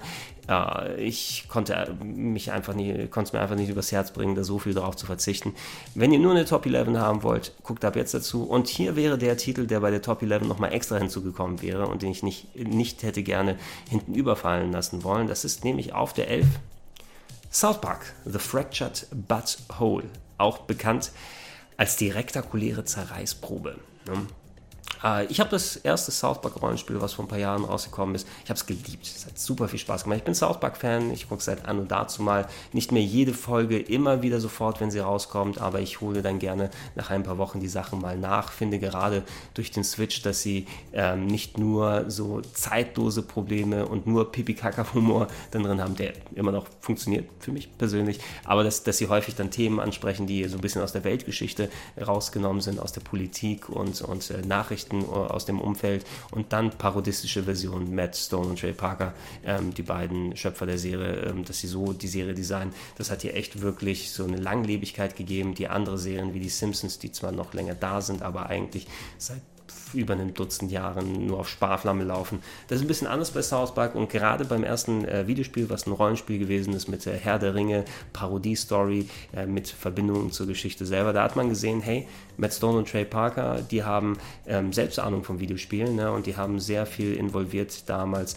mit Obsidian Entertainment, dem ähm, Entwicklerteam, was eben eins der klassischen Rollenspielteams schlechthin ist, mit denen gemeinsam ein sehr schönes Fundament aufgebaut. Ein kurzes, knackiges Rollenspiel, knapp 12, 13 Stunden habe ich damals dran gesessen, aber rappelvoll mit wirklich South Park Humor und Zitaten, aber nicht nur, sondern auch äh, Rollenspiel-Humor und Zitaten und Gameplay-Eigenheiten. Hat ein Kampfsystem übernommen, was aus Paper Mario ist, verdammt nochmal. Eine meiner Lieblingsspiele aller Zeiten. Äh, und da haben sie ein schön, einigermaßen simples, aber dennoch komplex genuges und, und äh, gut spielbares Kampfsystem beigepackt. Viele Sammelgeschichten, die drin sind. Äh, wie gesagt, an allen Ecken und Enden was zu entdecken. Und ähm, ich fand, es war wirklich ganz, ganz großartig. Ist bei mir auch nur knapp dran vorbeigeschrammt, eventuell sogar mein Game of the Year damals gewesen zu sein. Fractured But habe ich jetzt durchgespielt und ich habe mich sehr gefreut, dass der Titel angekündigt wurde. Ist aber ein klein bisschen drunter ähm, wenn man es vergleicht, wo der erste Titel auf meiner Top-Liste gelandet ist. A, wir haben natürlich mehrere Jahre, seitdem der erste rausgekommen ist und hier hat man ein sehr ähnliches Spiel, zwar doch im Fundament neu aufgebaut, weil ein neues Team ist, das dran gesessen hat und man auf die einigen simpleren Systeme wie den Kampfsystem aus dem ersten Teil nochmal aufbauen wollte und mehr Komplexität reinbringen wollte. Also hier wurde, der Überraschungsfaktor ist nicht mehr so ganz wie beim ersten Teil, weil man weiß schon ein bisschen, was man von so einem Game erwarten kann. Dafür aber hat man eigentlich fast durchgehend die gleiche hohe Qualität, die man da drin hat. Der Story ist jetzt anders, kein Herr der Ringe Verschnitt mehr, sondern es bezieht sich auf Coon and Friends, ja, die, das Superhelden-Franchise der Kids aus South Park und es wird natürlich ultra viele Witzchen gemacht, nicht nur mit den einzelnen Superhelden, alter Egos, die hier mit dabei sind, sondern es sind Zeitreisen durch Fürze mit vorhanden. Es gibt einen Button, es, es gibt zwei Buttons, mit denen man unterschiedlich starke Fürze machen kann welches Spiel hat das sonst natürlich da hinaus ähm, und, und äh, sehr viel in die Richtung mit verschiedenen alter Egos, die man aufbauen kann. Die Kids spielen eben jetzt Superhelden-Stuff und äh, da ist mit aktuell sowieso eine große Relevanz, halt nicht nur im Filmbusiness, sondern einfach im Phantom und wenn man so Popkultur und alles äh, an sich nah dran lässt, dann wird man eben mit Superhelden konfrontiert die ganze Zeit drüber hinaus. Das ist ein schöner schöne Abgesang in Anführungsstrichen, eine schöne Grundlage, um da viel Parodie zu machen. Aber wie gesagt, das, was drunter liegt, ist eben etwas, was wir dann schon kannten und man wird davon nicht so richtig gewowt, das neue wieder. Und man muss auch ein bisschen Bock haben, das habe ich hier und da auch häufiger mal gelesen. Äh, vielen Leuten hatte das Fantasy-Design vom ersten Teil besser gefallen als jetzt das Superhelden-Ding. Ich bin da nicht so, ich sehe es nicht so ganz eng. Ich finde es sehr schön, dass sie eine neue Ausrichtung gefunden haben, weil da haben sie neue Humoransätze gefunden, die sie machen können. Wo es für mich ein klein wenig unter auch den, äh, der Hoffnung in Anführungsstrichen geblieben ist, ist äh, der Kampf, das Kampfsystem. Es wurde überarbeitet und neu gemacht, dass man jetzt statt äh, Paper Mario, rundenbasiert, Gegner und Charaktere auf einer Seite, Timing-basiert Attacken und sowas. Das hat man weggeworfen ne? und man hat äh, quasi ein fast schon strategiemäßiges Kampfsystem gemacht mit mehreren Feldern, wo man verschiedene Züge hat, ultra viele Fähigkeiten und Charaktere, die man in den Kampf schmeißen hat, die verschiedene Wirkungsfelder haben. Ähm, komplexer wird es in Anführungsstrichen. Äh, das Spiel das ist nicht wirklich schwer, selbst auf den höheren Schwierigkeitsgraden kommt man damit noch gut zurecht. Muss damit einhergehen, dass man viel mit Statusveränderungen hier machen muss muss. Ähm, ich fand es aber äh, nicht, nicht zu komplex, sondern zu langwierig. Ne? Die Kämpfe, sie dauern einfach gefühlt eine halbe Ewigkeit. Man kommt gut rein, man muss auch Taktik ordentlich da anwenden, um da zu bestehen. Aber ähm, ich bin zum Beispiel bei einem Spiel, was hier nicht viel länger dauert als der erste Teil, ich war noch so 16 Stunden durch und hätte nur eine Handvoll Sidequest-Sachen da durch gehabt, ähm, war ich trotzdem erpicht darauf, nach Möglichkeit die meisten Random Encounters rauszugehen, weil ich einfach jetzt nicht nochmal Bock hatte, 10 Minuten hier auf einem Hexfeld, also einem Quadrat Startfeldmäßigen Charaktere hin und her zu schieben, strategiemäßig und das zu machen. Es ist eine willkommene Abwechslung und es war wohl auch nötig, dass man da ein Upgrade in die Kämpfe reintut und ein bisschen mehr Komplexität reinzutun, aber man hat sie komplexer und auch langwieriger gemacht und äh, deswegen ist das Spiel leider in meiner Gunst ein bisschen unter dem, was äh, das erste South Park, The Stick of Truth, der Stab der Wahrheit, so angestellt hat. Ansonsten aber, ey, wenn ihr Stick of Truth gemacht habt, dann werdet ihr an Fractured, äh, The Fractured Battle, an der rektakulären Zerreißprobe auch nicht so viel zu mäkeln findet. Vielleicht seid ihr in den letzten drei bis vier Jahren dem South Park Humor entwachsen bei mir ist der Zug eh längst abgefahren. Ne? Also ich habe jetzt da genauso viel Spaß und genauso viel äh, Freude an dem Humor gehabt, der da drin ist. Wieder etliche krasse Sachen dabei, äh, die natürlich dann auch sehr geschmäcklerisch sind, ob man jetzt darüber lachen kann oder nicht. Aber das ist South Park. Ne? Und ich finde, vor allem, das habe ich auch im Review angesprochen, ähm, der Titel geht auch ein paar gesellschaftliche Probleme an, über die auch durchaus Kritik über den Titel heraus äh, hereingebrochen ist. Das hast du ja häufig bei South Park-Werken ähm, wie mit bestimmten sozialen Themen umgegangen wird im Spiel. Äh, da da, da gab es einige Diskussionen darunter. Schaut euch, wie gesagt, das Review an, wenn ihr mehr Infos haben wollt. Ich fand es gerade hier, ähm, ist eigentlich mehr, wie hier umgegangen wird, eigentlich sehr gut und reflektiv umgegangen worden, um auf so bestimmte soziale Thematiken anzugehen und ähm, indem man eben so Reaktionen von außerhalb gezeigt hat und äh, wie auf, auf ja, die, die anderen Charaktere mit einem interagieren und wie man selbst damit umgehen kann, war schöne Allegorien und eigentlich ein schöner Spiegel, der vielen Leuten hervorgesetzt wurde. Wie gesagt, ich will da nicht zu lange labern, weil jetzt würde ich dann auch nochmal ein paar zehn Minuten darüber referieren. Schaut euch das Review an und da habe ich eigentlich alles adäquat ausgeführt. Für mich ein sehr schönes Spiel Spiel wäre drüber hinweggelaufen, wenn ich nur eine Top 10 machen würde. Deshalb hätte ich eine Top 11 gemacht und da wäre der Titel noch reingekommen. Aber ich habe eh eine Top 20 gemacht, also ist auch alles Schall und Rauch. Das waren die Spiele bis Platz Nummer 11. Die Top 10 geht morgen los. Vielen Dank fürs Zuschauen. Bis Densen.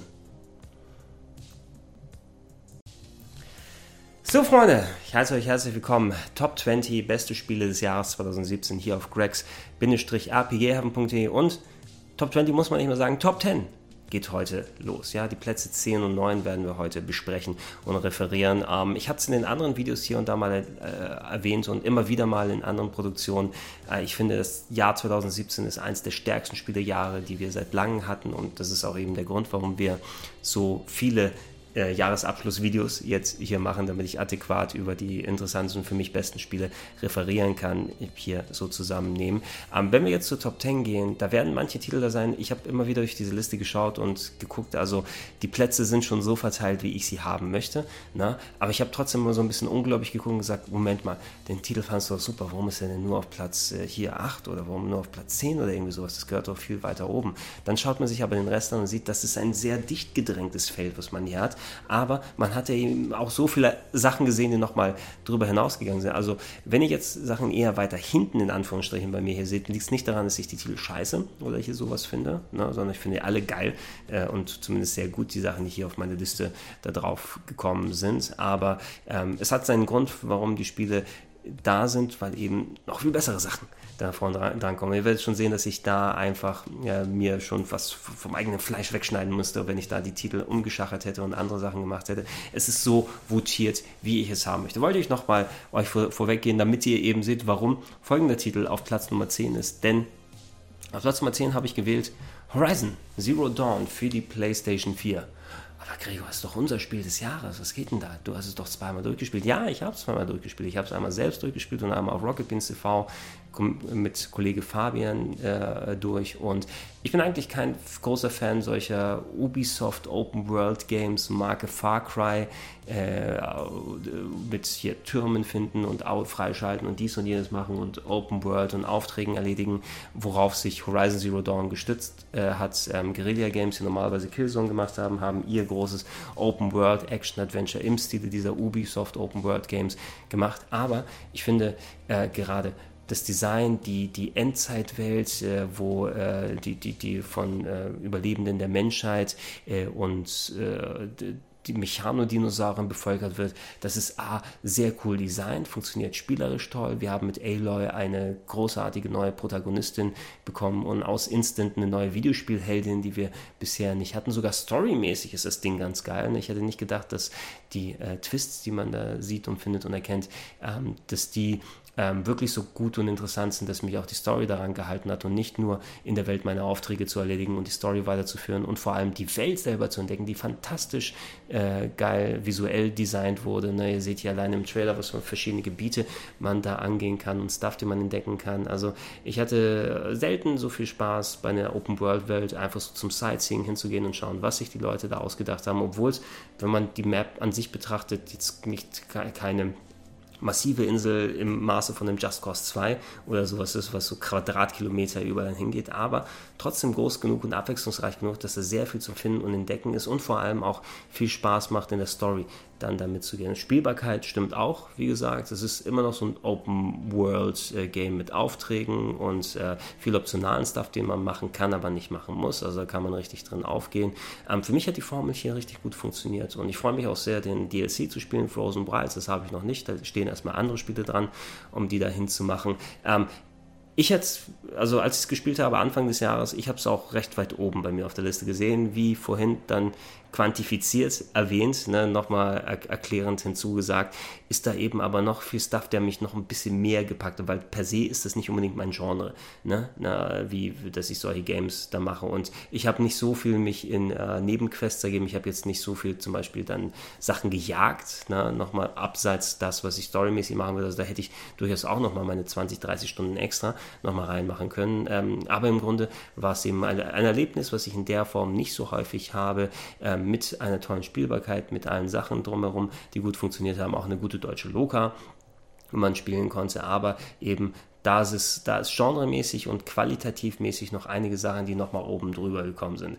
Es ist nicht die Schuld von Horizon, ne, dass es hier nur auf Platz 10 da drauf gekommen ist. Hat, hat alle Preise verdient, die es bekommt. Ich hoffe, dass es nochmal ein paar mehr Preise äh, abräumt. Und ich glaube, es ist leer ausgegangen ne, bei den Game Awards, gerade ähm, wenn es nicht irgendeinen so technischen Award oder so bekomme. Das ist wirklich schade, aber ihr seht auch, was für ein starkes Spielefeld es dieses Jahr gegeben hat. Gehen wir rüber auf Platz Nummer 9. Und äh, nachdem wir Horizon Zero Dawn da hatten, ähm, ist äh, mal wieder ein bisschen traditioneller Japaner-Rollenspielzeit für mich angesagt und ein Titel, auf den ich mich so gefreut habe schon, aber man weiß ja nie, was man so bekommt äh, bei dieser Serie, ob es jetzt ein geiles Spiel wird oder eins, mal wieder, weil sie so viele Spiele rausbringen aus der Serie.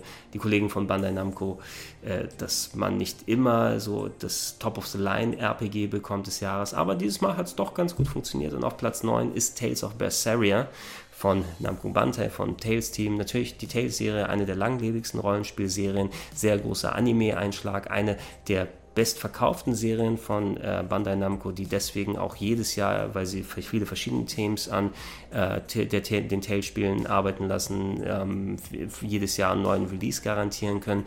Was mich an Tales of Berseria extra nochmal mehr motiviert hat als den vergangenen, ähm, in den vergangenen Jahren erschienenen Tales-Ablegern. Da hatten wir solche Sachen wie Tales of Systeria oder noch weiter vor Tales of äh, Zillia 1 und 2, äh, Tales of Graces F und so weiter ähm, die Remakes von Symphonia, aber die habe ich dann nochmal gespielt und so. Aber die, die, neuen Titel, die gekommen sind, haben es nicht so ganz geschafft, äh, mein Interesse so zu wecken, dass ich nah, lang dran geblieben bin, weil einfach so, sie fühlten sich ein bisschen generisch an. Okay, ihr habt mittlerweile eure Formel raufgefunden, habt ihr äh, eine neue Story, ein Anime-Konglomerat, ein typisch actionbasiertes Kampfsystem und so weiter, was draufkommt. Große Locations, die gleichzeitig als Oberwelt fungieren, wo man erkunden kann. Und so richtig gepackt hat mich die Dinger nicht. Aber Berseria hat äh, zusätzlich zu dem Ganzen eine coole neue Story-Geschichten äh, mit reingetan, mit ähm, hier äh, äh, unser, unser Hauptfigur, wie ist die nochmal, Scarlett? Ne? Was, ich, ich muss das nochmal checken, das war, ich habe es jetzt Anfang des Jahres durchgespielt, ich kriege das so langsam aus dem Kopf wieder raus, also ich weiß noch, was passiert ist, aber wir müssen die Charakternamen mal wieder einfallen. Äh, ne, Violet war es, ne? Ja, oder? Scarlett oder Violet, eins von beiden. Aber sie ist ein guter Hauptakteur ne? und äh, interessante Figur, äh, wie es auch storytechnisch von den äh, Figuren zusammen herkommt. Da könnt ihr für Infos auch gerne mein ausführliches Review auf der Seite angucken, was ich gemacht habe, als ich das Spiel durchgespielt habe. Da weiß ich nämlich dann auch noch äh, alle Namen von, von den Figuren, die hier mit dabei sind. Ähm, die Story hat mich rangehalten ähm, und ähm, spielerisch hat man ein neueres Kampfsystem, ne, was fast schon Beat'em-up-Style-mäßig dazu kommt, was immer noch diese Tales-Freiheit bietet, aber mit Kombos und Action richtig dann rumgehen kann. Ähm, das Spiel hat mich reingesorgt. Ne? Also ich, ich habe es ähm, lass mich mal kurz nachdenken, habe ich es vor Horizon oder nach? Ich glaube, ich habe es vor Horizon durchgespielt, dann kam das und dann kam dieses andere Ding von Nintendo, was auch viel Zeit äh, Anfang des Jahres gekostet hat. Ich habe mich darauf gefreut, äh, auf Tales und äh, dann habe ich mich noch mehr darauf gefreut, weil ich gemerkt habe, oh, es macht Spaß, es ist anders und cool anders und schöne Welt und, und viel zu entdecken und viel storymäßig da drin zu machen. Und ähm, ja, es, es gibt natürlich Nicklichkeiten, die man daran sehen kann. Äh, und es gibt einige Bereiche, wo man sagen muss, okay, das Kampfsystem muss mir nicht unbedingt schmecken. Es gibt so Sammelgeschichten, die man erledigen kann, viel optionale Geschichten, die nochmal mit dazukommen. Es ist im Grunde immer noch ein Tales-Rollenspiel mit starkem Anime-Einschlag und teilweise auch langen Dungeons und äh, kniffligen Angele Angelegenheiten und großen Bosskämpfen, die man erledigen muss. Da muss muss man schon Bock drauf haben und darauf stehen, um richtig darin aufzugehen. Für mich hat es eben aber, wie gesagt, äh, gefruchtet und, und hat gut funktioniert. Und äh, grafisch ne, sah es auch sehr, sehr cool aus, mit 60 Frames auf einer normalen PS4 gelaufen. Ihr seht es hier gerade auch im Trailer heraus. Ähm, wenn ihr ein klassisches Japano-RPG dieses Jahr zocken wollt, es werden zwar noch ein bisschen was in, aus dem Genre hier auf der Liste auftauchen, äh, aber wenn ihr richtig, richtig starken Anime-Einschlag haben wollt und Tales-Spiel schon mal gezockt habt, mit Berseria könnt ihr da nicht wirklich viel falsch machen. Ist ein echt cooles Game gewesen. Das waren meine Plätze Nummer 10 und 9, ja. Vier Videos haben wir noch übrig, acht Plätze für die nächsten Tage. Was es genau sein wird, schaltet ein und dann merkt ihr es. Bis dann. Freunde der Sonne, es geht weiter mit der Top 20 der besten Spiele 2017, meines Erachtens nach hier auf greg-rpgheaven.de. Großen Stuff hatten wir bisher, als die Top 10 angebrochen ist, zwei ganz große Titel, die es durchaus auch wert gewesen wären, weiter vorne zu landen, mit äh, Horizon Zero Dawn und Tales of Berseria, jeweils auf der 10 und auf der 9. Jetzt geht es weiter mit Platz 8 und Platz 7 heute und ähm, ja, wir haben es mit zwei Comebacks zu tun. Ich will da nicht allzu viel vorwegnehmen, aber zwei Titeln, Serien, Charakteren, die schon ein bisschen zum alten Eisen gehören im Jahr 2017, aber dennoch mit sehr frischen und, und spielspaßtechnisch gut funktionierenden Einträgen dahergekommen sind, die es auch in meine Top 8 sogar geschafft haben, nicht nur Top 10, weil sie hier dann hinkommen. Und da gucken wir uns den ersten Titel gleich an, nämlich auf Platz Nummer 8 habe ich gewählt Sonic Mania ja, der Liebesbrief, die Hommage an das klassische Mega Drive Sonic. Ne?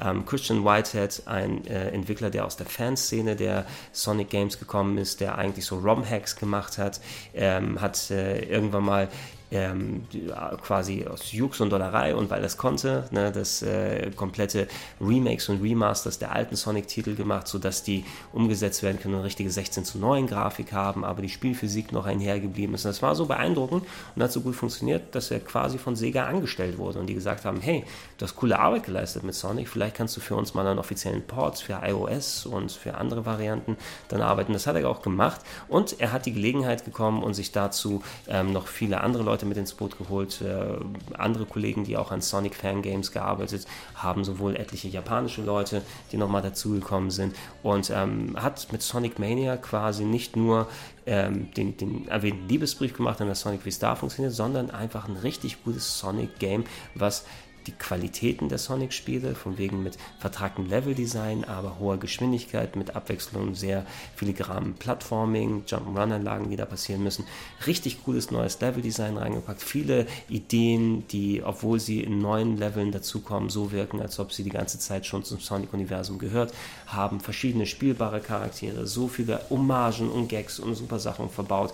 Ich hatte ein bisschen Skepsis, als der Titel ähm, rausgekommen ist, sah natürlich sehr cool aus. Ich habe ihn auf den Messen probiert und da kamen mir die Level ein bisschen zu lang vor. Ich dachte, oh, verliert mich das Spiel vielleicht, weil wenn ich für so ein Level doch sieben, acht Minuten oder sowas brauche, ähm, könnte es sein, dass ich dann doch irgendwie mal ja, ein bisschen angestrengt bin. Aber es war Pustekuchen. Die haben sich echt wirklich Gedanken gemacht, wie diese Level aufgebaut sind, wie viel davon ähm, die, die, die Kontrolle, bei wie viel prozentual davon die Kontrolle einem selbst überlassen wird, von wegen, wie muss ich meinen Charakter steuern, wann übernimmt das Game aber selbst, um da die Highspeed-Passagen zu machen. Abwechslung, Design, äh, vielleicht maximal einige Bosse sind ein bisschen kniffliger und unfairer da gemacht. Das ist das vielleicht das Einzige, was man kritteln kann. Aber ansonsten habe ich nichts, was ich an diesem Titel aussetzen äh, kann. Äh, musikalisch, grafisch, spielerisch ist es wirklich eine absolute Wonne. Und ähm, es ist auch für viele andere quasi der beste Sonic-Titel seit vielen, vielen Jahren gewesen. Ähm, Im Grunde kann man auch sagen, es ist das beste 2D-Sonic, hat für mich äh, sowas wie Sonic 2 auf dem Mega Drive mittlerweile ersetzt. Lass mal noch mal ein paar Jahre ins Land gehen und mal noch mal ein paar Mal durchspielen, einfach um zu gucken, wie es doch sich einreiht bei den Klassikern. Für mich ist es momentan an der Topstelle, was die alten Sachen angeht. Und es war leider die einzige positive Überraschung von Sonic dieses Jahr, weil wenn ich eine Flop-Liste machen würde, vielleicht mache ich das noch, aber muss ich mal gucken, was da alles mit drauf kommt. Ganz mit darauf auf jeden Fall würde aber Sonic Forces sein, was die 3D-neue Auflage, der inoffizielle Nachfolger zu Sonic Generations, was ja ganz cool gewesen ist, sein sollte. Und das war einfach pure Grütze. Und äh, immerhin haben wir gesehen, dass sich Sonic Mania äh, Sonic auch noch cool sein kann. Ne? Also cool vom Spiel her und Spaß machen kann und alles. Und nicht nur alles in dieser 3D-Avatar selber kreieren und wir essen Chili Dogs und andere Scheiße, die wir bei Sonic Forces hatten. Das war eine große Enttäuschung. Aber dafür war Sonic Mania geil. Und ist geil. Auch hier ein großes Review auf der Seite. Wie auch vom nächsten Titel ein weiteres Comeback. Und äh, ich habe die Platzierung hier ist nicht, weil ich dann äh, so, so cute sein wollte, weil ich nicht einfach, ha, guck mal, was für eine lustige Sache ich mir überlegt habe und so weiter. Ich hätte den Titel auch gerne anderswo mit draufgetan, aber die Platzierung, ich konnte damit nicht weiter herumgehen und es hat diesen Titel auf diesen Platz gedrängt. Also es ist nicht Absicht, nur weil eine 7 im Titel ist, ihn auf der 7 auch drauf zu haben. Er ist aber mit einer 7 behaftet. Es geht um Resident Evil 7, Biohazard 7 auf Platz Nummer 7. Wie gesagt, keine Absicht, aber es hängt davon ab, wie die Titel hier verteilt sind, die da sind. Äh, ich hatte mich groß darauf gefreut, auf Resident Evil 7. Ich hatte zwar durchaus auch Spaß mit Resident Evil 6 gehabt, das ist ja vielen nicht so gegangen mit dem actionbasierten Content, mit sehr viel ähm, repetitiven Leveleinlagen, die ich hingenommen habe, aber dafür gab es ein paar coole Teile. Mir gefiel das actionbasierte Gameplay eigentlich ganz gut, aber es war natürlich nicht mehr das klassische Resident Evil. Hier für den 7er hat man ja nochmal komplett gebrochen, dadurch, dass man eine Ego-Perspektive reingemacht hat, was aktuell modern ist, aktuell seit vielen Jahren im Horrorgenre, seit Amnesia allerfrühestens ähm, funktioniert Ego-Perspektive in Horror sehr gut. Da nochmal eine ordentliche Portion Texas Chainsaw Massacre draufgetan äh, und zum, äh, auch Resident Evil Umbrella Stylings, das ist ja nicht mehr so vorherrschend in der Serie, aber immer noch genug Haken dran gesetzt, um da dran zu halten und es war ein großartiges Erlebnis. Ich habe es in Virtual Reality gespielt, was ihr wirklich machen solltet, wenn ihr die Möglichkeit habt. Es kann natürlich auch normal dann spielen, in Anführungsstrichen, und da ähm, viele Sachen drin haben, spielerisch und, und aufbautechnisch und rätseltechnisch, wie man es ähnlich von anderen Resident Evils her kannte, nur jetzt auf die 3D-Perspektive dann hingepackt. Aber es ist so immersiver und nochmal, ja, wirklich richtig angsteinflößend, wenn man selbst dann auch nach hinten schauen muss oder äh, auch eine meiner Favoriten-Sachen war gewesen, ich stehe vor der Wand und dann, um daran vorbeizugucken, mache ich den ja. Und das, mal, das funktioniert wirklich mit dem Virtual Reality Gerät, kann ich das dann anstellen. Das ist also wirklich ganz geil gemacht. Und es, es hilft dazu eben, dass äh, das Ding inhaltlich als auch spielerisch, ähm, obwohl die zweite Hälfte mir ein bisschen schusslastig geworden sind und nicht ganz so mit der wirklich sehr, sehr guten ersten Hälfte mithalten konnte. So ein bisschen Jammern auf hohem Niveau, was ich jetzt hier mache. Also durchgehend das Spiel ist gut, aber äh, wird ein bisschen ballerlastig hinten aus. Und mir gefiel eher das Puzzle, Rätsel, stimmungsmäßige Ding, was man vorher hatte, noch einen Tacken besser. Ähm, eben, ähm, ey, das ist ein sehr gut funktionierendes Spiel und man kann es auch für einen guten Batzen an Zeit spielen. Also 10 plus Stunden, glaube ich, solltet ihr im ersten Durchlauf schon beschäftigt sein. Ähm, ich hatte sau viel Spaß damit. Ihr könnt da auch äh, gerne nicht nur das Review sehen, was ich auf der Webseite hier drauf gemacht habe, sondern auch ein komplettes Let's Play drauf. Ähm, und äh, es würde die ganzen Leute, die Skepsis im Vorfeld gezeigt haben, ist es noch genug Resident Evil, vor allem wenn es in der EU-Perspektive ist, läuft man irgendwelchen Trends hinterher. Das ist genau das, was Resident Evil gebraucht hat. Ne? Ein frischer Schuss in den Arm, ja? Fresh Shot in die Arm, äh, dass die Serie wieder so ein bisschen die, die die Gunst der Fans wieder für sich zurückbekommt, die Leute, die vergrätzt wurden durch das Action Resident Evil. Und es wäre auch nicht so schlecht gewesen, da nochmal darauf aufzubauen und mehr das zu machen, aber es war absolut nötig, da einen, einen Bruch und was Neues dran zu machen. Und ich freue mich sehr darauf, nicht nur auf die DLCs, die kommen werden, sondern ähm, wenn wir sozusagen gefühlt würden wir ja eine, eine, dritte Trilogie an Resident Evils bekommen. Ne? Teil 1, 2 und 3 haben das klassische mit vorgerenderten Hintergründen und, und den klassischen Stil, den man hatte. Man hat 4, 5 und 6, die die Overshoulder-Action-Perspektive und das Action-Horror-Game gemacht haben. Und jetzt vielleicht 7, 8 und 9, die den Ego-Perspektiven-Horror nochmal auf neue Stufen bringen. Na, es ist nicht ganz der adäquate Ersatz gewesen für das Silent Hills, was es nicht gegeben hat, aber ich glaube, es ist das Beste, was wir Ego-Shooter, äh, Ego-Shooter, sei schon, Ego-Perspektive, Horror horrormäßig aus Resident Evil erstmal hätten rausbekommen können. Und äh, Luft nach oben ist immer, man kann vieles nochmal verbessern und verarbeiten, aber ich bin dabei bei einem neuen Ego-Perspektive Resident Evil. Daran soll es nicht scheitern. Mein Platz Nummer 7 war es, ja, und äh, damit sollten wir auch für heute schon vorbei sein. Die beiden Comebacks sind durch. Morgen kratzen wir an der Top 5, werden sie sogar erreichen mit Platz 5 oder 6. Was genau es ist, schaltet ein, dann werdet ihr es erfahren. Bis dann. So Leute, so viel haben wir nicht mehr in der Top 20 der besten Spiele des Jahres 2017 hier auf cracks-rpgheaven.de.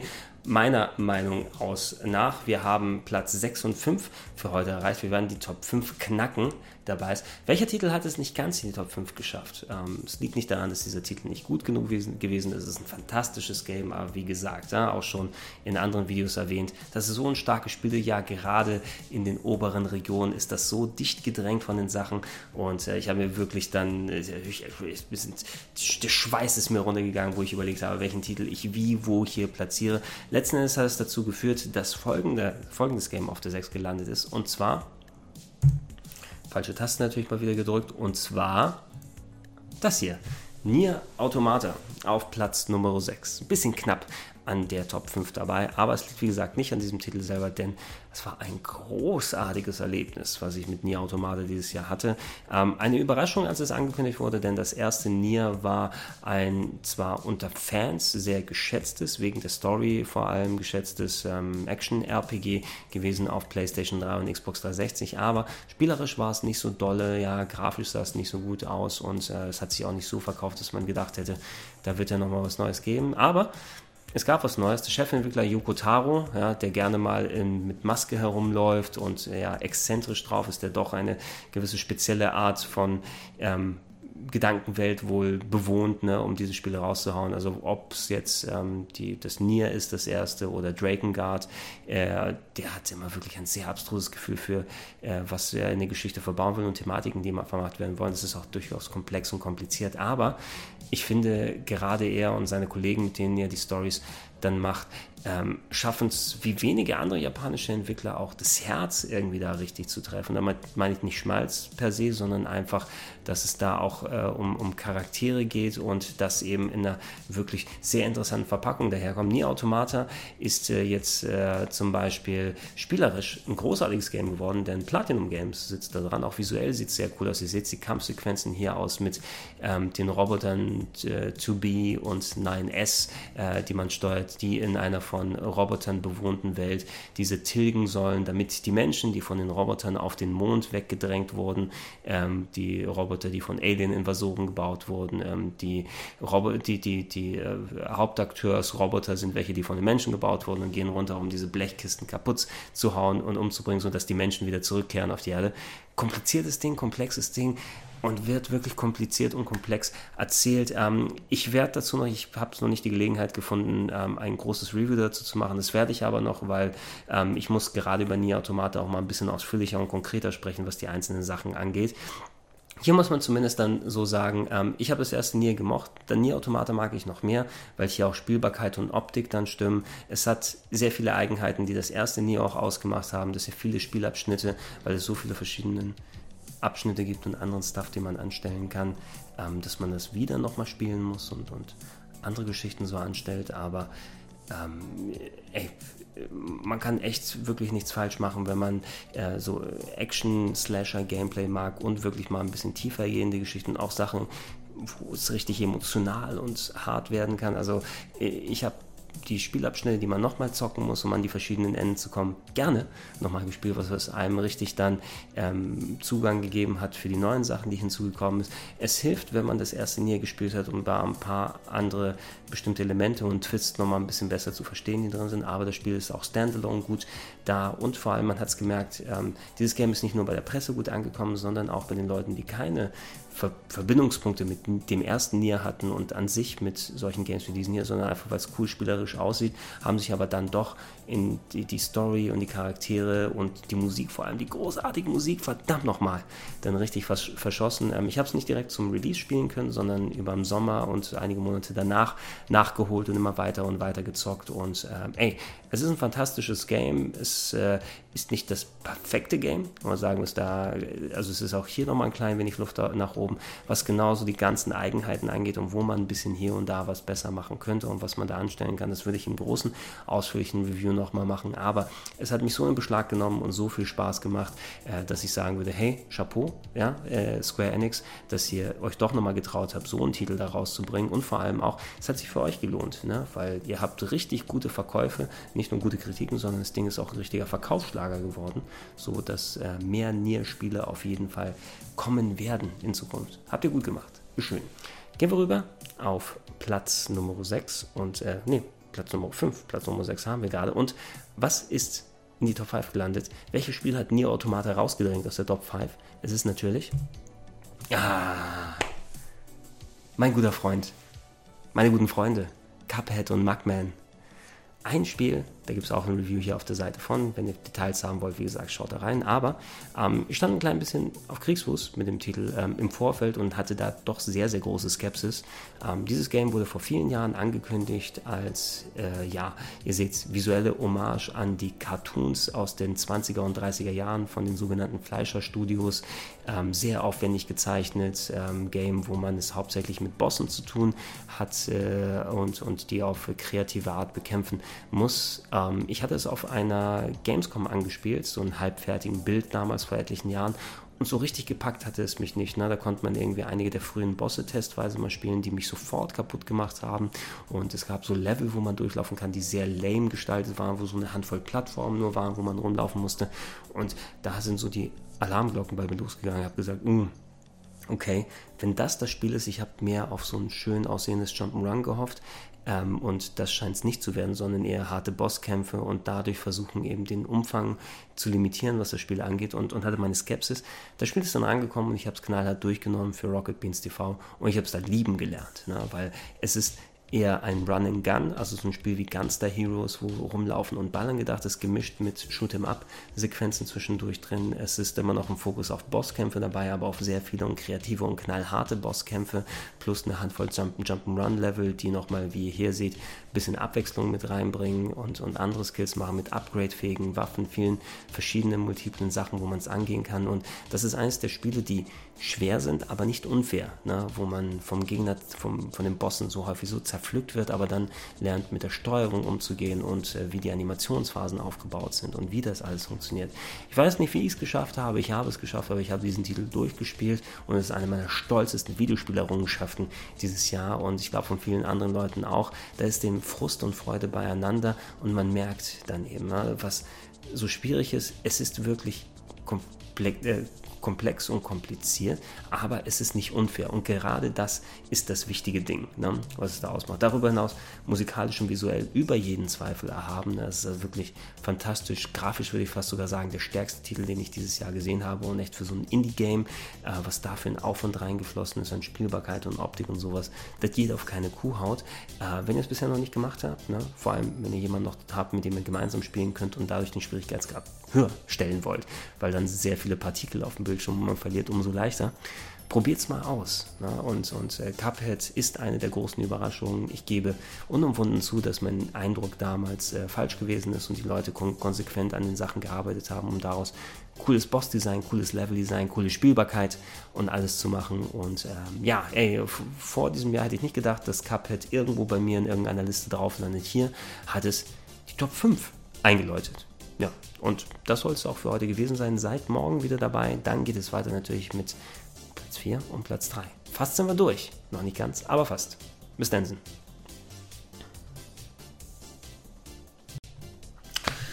Schönen guten Tag und herzlich willkommen. Weiter geht es mit der Top 20 der besten Spiele 2017 hier auf greg-rpgheaven.de. Wir haben den letzten vier Titel erreicht. Zwei Videos haben wir noch heute mit Platz 3 und Platz 4 und morgen Platz 1 und Platz 2. Bevor wir aber das Game of the Year hier bestimmen, wollen wir natürlich die Titel nehmen, die es nicht ganz geschafft haben, aber ey, wenn schon das Feld in der Top 10 so eng gedrängt war, dann ist es in der Top 4 noch viel enger. Jeder der Titel, den ihr hier sehen werdet, hätte es auf eigene Art verdient, das Game of the Year zu sein. Es sind dann Nuancen, die es bei mir entschieden haben. So ganz kleine Teile, äh, weswegen ich den einen Titel vor den anderen gesetzt habe. Und ich habe es wirklich sehr lang abgewegt und geguckt, wie ich die Verteilung hier mache. Letzten Endes habe ich mich aber dazu entschieden und bin auch d'accord für mich persönlich und zufrieden damit, dass ich es so ausgesucht habe. Es hilft nichts, um den heißen Bereich herumzureden. Eine Nummer 4 des Jahres 2017 ist The Legend of Zelda Breath of the Wild. Ja. Ähm, für viele und auch vollkommen zu Recht das Game of the Year gewesen, hat gerade, äh, wo die ersten Award-Shows angefangen haben, mit den Game Awards, äh, mit äh, den äh, Rocket Beans TV Awards, die wir äh, bei New Game Plus hatten, hat äh, Legend of Zelda erwartungsgemäß ziemlich viel abgestaubt und ähm, es man will es vielleicht nicht ganz direkt so eine Überraschung nennen, weil man kann sich schon denken, wenn Nintendo ein neues Zelda-Spiel macht, ist die Chance schon relativ groß, dass sie daraus auch ein richtig gutes Spiel machen. Aber man muss sagen, eben in den letzten zehn Jahren vorher, der Großteil der Zelda-Spiele, mit Ausnahme solcher Ausflüge auf dem Handheld wie Link Between Worlds, was so allgemein gut angekommen ist, ähm, hatte jeder der, der Zelda-Titel durchaus seine Kontroverse und einige Fans, die nicht darauf abgefahren sind. Ob es jetzt zum Beispiel dann äh, Twilight Princess gewesen ist, das für viele Leute dann äh, quasi nur Ocarina of Time 2 gewesen ist, in größer und vielleicht ein bisschen zu groß und mit Sammelgeschichten, die dazu sind. Genau das gleiche das kann man wahrscheinlich sogar auf Wind Waker nochmal sogar zurückbeziehen. Ne? Auch das, ne, zum Beispiel, ich finde den Stil finde ich großartig bei Wind Waker, aber ich merke, spielerisch ist es nicht ganz up to par, äh, was die Zelda-Serie ansonsten an, an, an, Inhalten erreicht hat. Äh, und äh, nimm das weiter mal mit äh, Skyward Sword, ne, was ebenfalls nicht ganz so richtig dann, dann angekommen ist. Um, ähm, Breath of the Wild hatte ein paar Unkenrufe zu Beginn, als es äh, revealed wurde, von wegen, oh, das ist hier jetzt Open-World-mäßig und äh, gibt es da überhaupt so viel zu tun? Gibt es da Städte und Leute, mit denen man reden kann und so ein bisschen mehr rollenspieliger Anspruch mit zerbrechbaren Waffen und anderem Stuff? Kann das so gut klappen?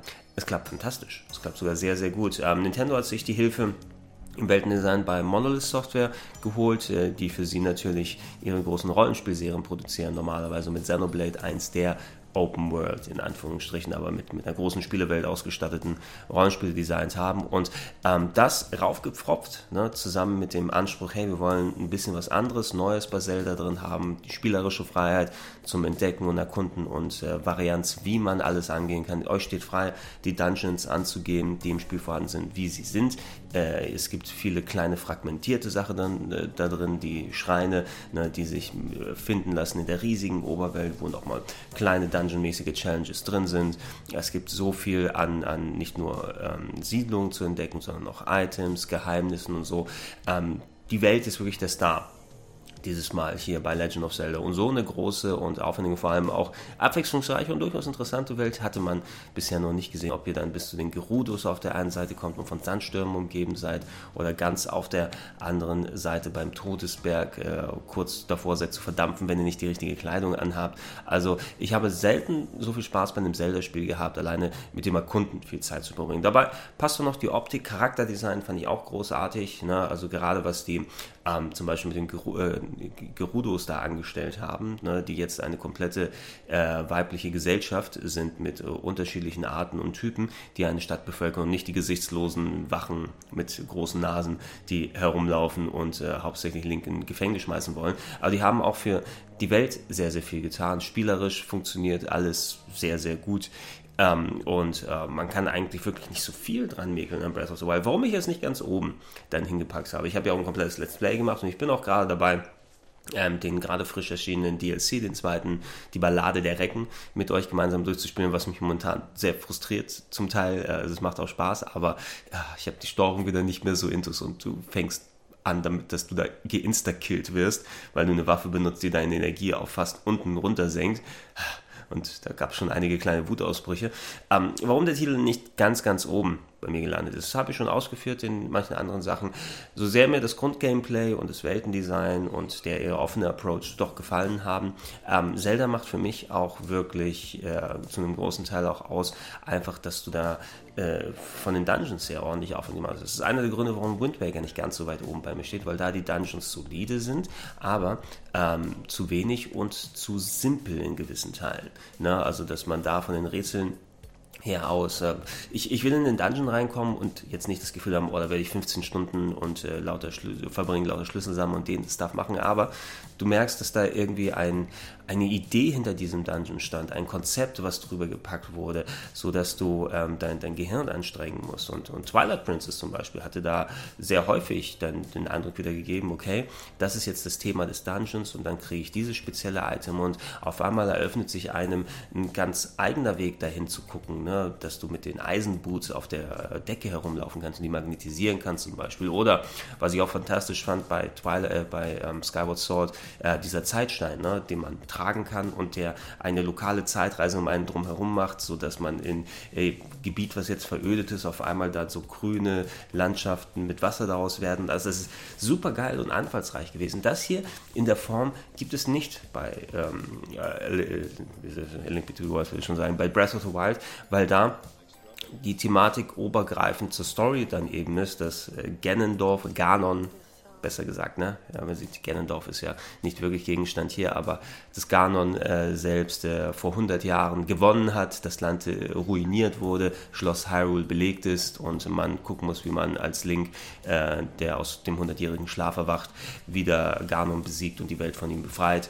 Ähm, hier ist ja alles auf diese Titanen reduziert. Ne? Die, äh, anstatt große Dungeons hat man eben diese vier mechanischen Wesen, die man erkunden muss, die alle visuell ziemlich gleich designt sind und vergleichsweise kurz und ähm, haben zwar ein paar komplexe Elemente wie so drehbare Elemente bei einigen Dungeons, die durchaus anspruchsvoll sein können, aber ich hatte ja das Gefühl, das sind statt Dungeons sind so kleine Ausflüge in so Spezialgebiete, ne, wo du dich mit einem Gimmick auseinandersetzen musst und ähm, es, es fehlt, auch wenn die Komplexität ab und zu mal da ist und die inhaltliche Abwechslung zu den Dingen. Ne? Von außen sehen die anders aus, von innen sehen sie alle gleich aus. Ja, es könnte genauso gut ein Dungeon sein, den ihr besucht und äh, da ist so die große Thematik außer dieses Ding sieht aus wie ein Vogel, also seid ihr in der Luft, aber das macht nicht so einen großen Unterschied. Dieses Ding sieht aus wie ein Elefant, also seid ihr im Wasser, aber macht nicht so einen großen Unterschied. Äh, äh, wurde damit einfach vergleichsweise, was die anderen Zelda-Spiele machen, für mich noch nicht ganz die Spur erreicht, was ich da gerne hätte haben wollen. Wo, äh, das ist ein kleiner Punkt, den man da anmerken kann, weil ansonsten hat man ja immer auch noch die, die 120 Schreine, ne, mit denen man Sachen machen kann, aber die auch, der gleiche Punkt wäre da zumindest, ähm, dass die auch visuell alle gleich, fast genau gleich aussehen und äh, ich mir die Rätsel vielleicht in einem anderen Kontext anderswo zusammengepackt gemacht habe. Man kann sich immer in seinem Pacing selbst machen und gucken, was man spielt und was man nicht spielt. Aber so diese klassische Dungeon-Progression und ich, ich verlange nicht mal, dass da du immer neuen Item, neues Item da findest. Ähm, das hat bei Link Between Worlds ja auch super geklappt, wo du einen reduzierteren Anspruch in den Dungeons hattest, aber die Abwechslung gehalten wurde, sodass du äh, alle verschiedene Wege angehen kannst. Hier ist es eben, Dungeons sind weniger wichtig, ne, sind zwar noch da, aber das Erkunden und der, die Welt ist der Star. Ne? Und, und viele Leute fahren darauf auf und absolut zu Recht dort zu kommen, äh, kann man das machen. Ich für mich persönlich eben, damit ein Game of the Year hätte werden müssen, äh, hätte ich gerne noch äh, einfach ein bisschen was äh, richtig an Dungeons wirklich gerne gesehen. Ne? Und, und, und das ist ein Punkt, den ich eben zum Teil vermisst habe. Dieses fragmentierte und gleichförmige war nicht ganz so mein Ding. Aber trotzdem, ich habe mich davon packen lassen und ich habe auch sehr gerne gespielt und ich werde auch noch den DLC weiterspielen und, und weiteren Stuff machen. Aber so letzten Endes, Platz 4 ist, denke ich mal, für meine Verhältnisse gerechtfertigt. Für euch kann es natürlich das Game of the Year sein und ich sagte auch absolut nichts dagegen. Bei mir hat es das Game aber so einen kleinen Tacken nach hinten gepackt. Ähm, gehen wir zu Platz Nummer 3. Und äh, da ist ein Spiel drauf. Da habt ihr auch schon einen Ausläufer hier auf der Liste gesehen. Ne? Es ist eine Serie, die mehrere Einträge dieses Jahr bekommen hat. Und ähm, ich war ich bin natürlich immer erpicht, die Spiele dieser Serie ganz weit oben bei mir hinzupacken, war aber positiv überrascht, wie viel Spaß mir doch auch dieser Eintrag gemacht hat. Und es geht um Yakuza Zero. Anfang des Jahres erschienen äh, im Westen, habe mich sehr darauf gefreut, als es vor einiger Zeit mal in der PlayStation Experience angekündigt wurde. Ähm, falls ihr die anderen Videos gesehen habt, ich habe hier weiter hinten in der Liste das Yakuza Kiwami, das Remake des ersten Teils hingepackt, wo meine Gründe waren, obwohl mir das Grundgame Spaß macht, dass es eben ähm, durch das Festhalten daran, dass es ein Remake des allerersten PlayStation 2 Teils hat, noch viel simplifizierte Sachen aus der Serie wie wenig Charaktere, geringerer Umfang und so weiter mitgenommen habe, mitnehmen musste, um da als Remake des ersten Teils zu gelten, wo die Serie so weitergegangen ist in den kommenden Jahren, dass sie einfach äh, immer weiter verbessert, erweitert, äh, vergrößert, schöner, interessanter gemacht wurde. Und äh, Yakuza Zero war eigentlich ein Prequel, das so als Zwischenteil gekommen ist, äh, bevor dann die großen Titel mit Yakuza 5 und 6 und so weiter äh, richtig dafür in Japan zumindest die, die Fanbase äh, aufs Neue wieder bezirzen wollten. Ähm, und, und Yakuza Zero zeigt dann die Story, wie Kazuma Kiro, der Hauptcharakter, jung gewesen ist in den 80ern und äh, eine Seite von Goro Majima, der einer der Antagonisten, Schrägstrich Freunde, die am meisten äh, gewünscht wurden in den anderen Spielen und einer der, der besten Charaktere ist, die die Serie hervorgebracht hat, der da auch als spielbarer Charakter mit reingepackt wurde und eine Facette von ihm zeigt, die man bisher in der Form noch nicht gesehen hat.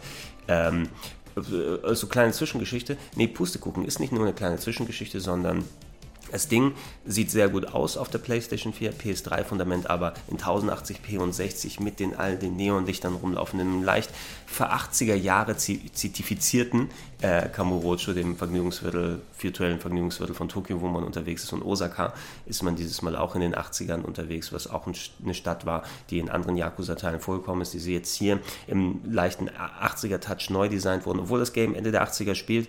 Man merkt, finde ich, nicht so sehr weil es nicht so sehr mit der Nase drauf gezeigt wird, dass du jetzt ein Spiel hast, was in den 80ern stattfindet. Na, also es ist jetzt nicht so, dass alle dann Handys haben und man das auf einmal vermisst, sondern du zu Telefonzellen gehen muss. Aber es ist nicht so ein Stranger Things Ding, ja, wo ganz offensichtlich damit gespielt wird, dass diese Geschichte in den 80ern spielt und an allen Ecken und Enden du irgendwelche 80er Musik siehst und T-Shirts und alles drum und dran.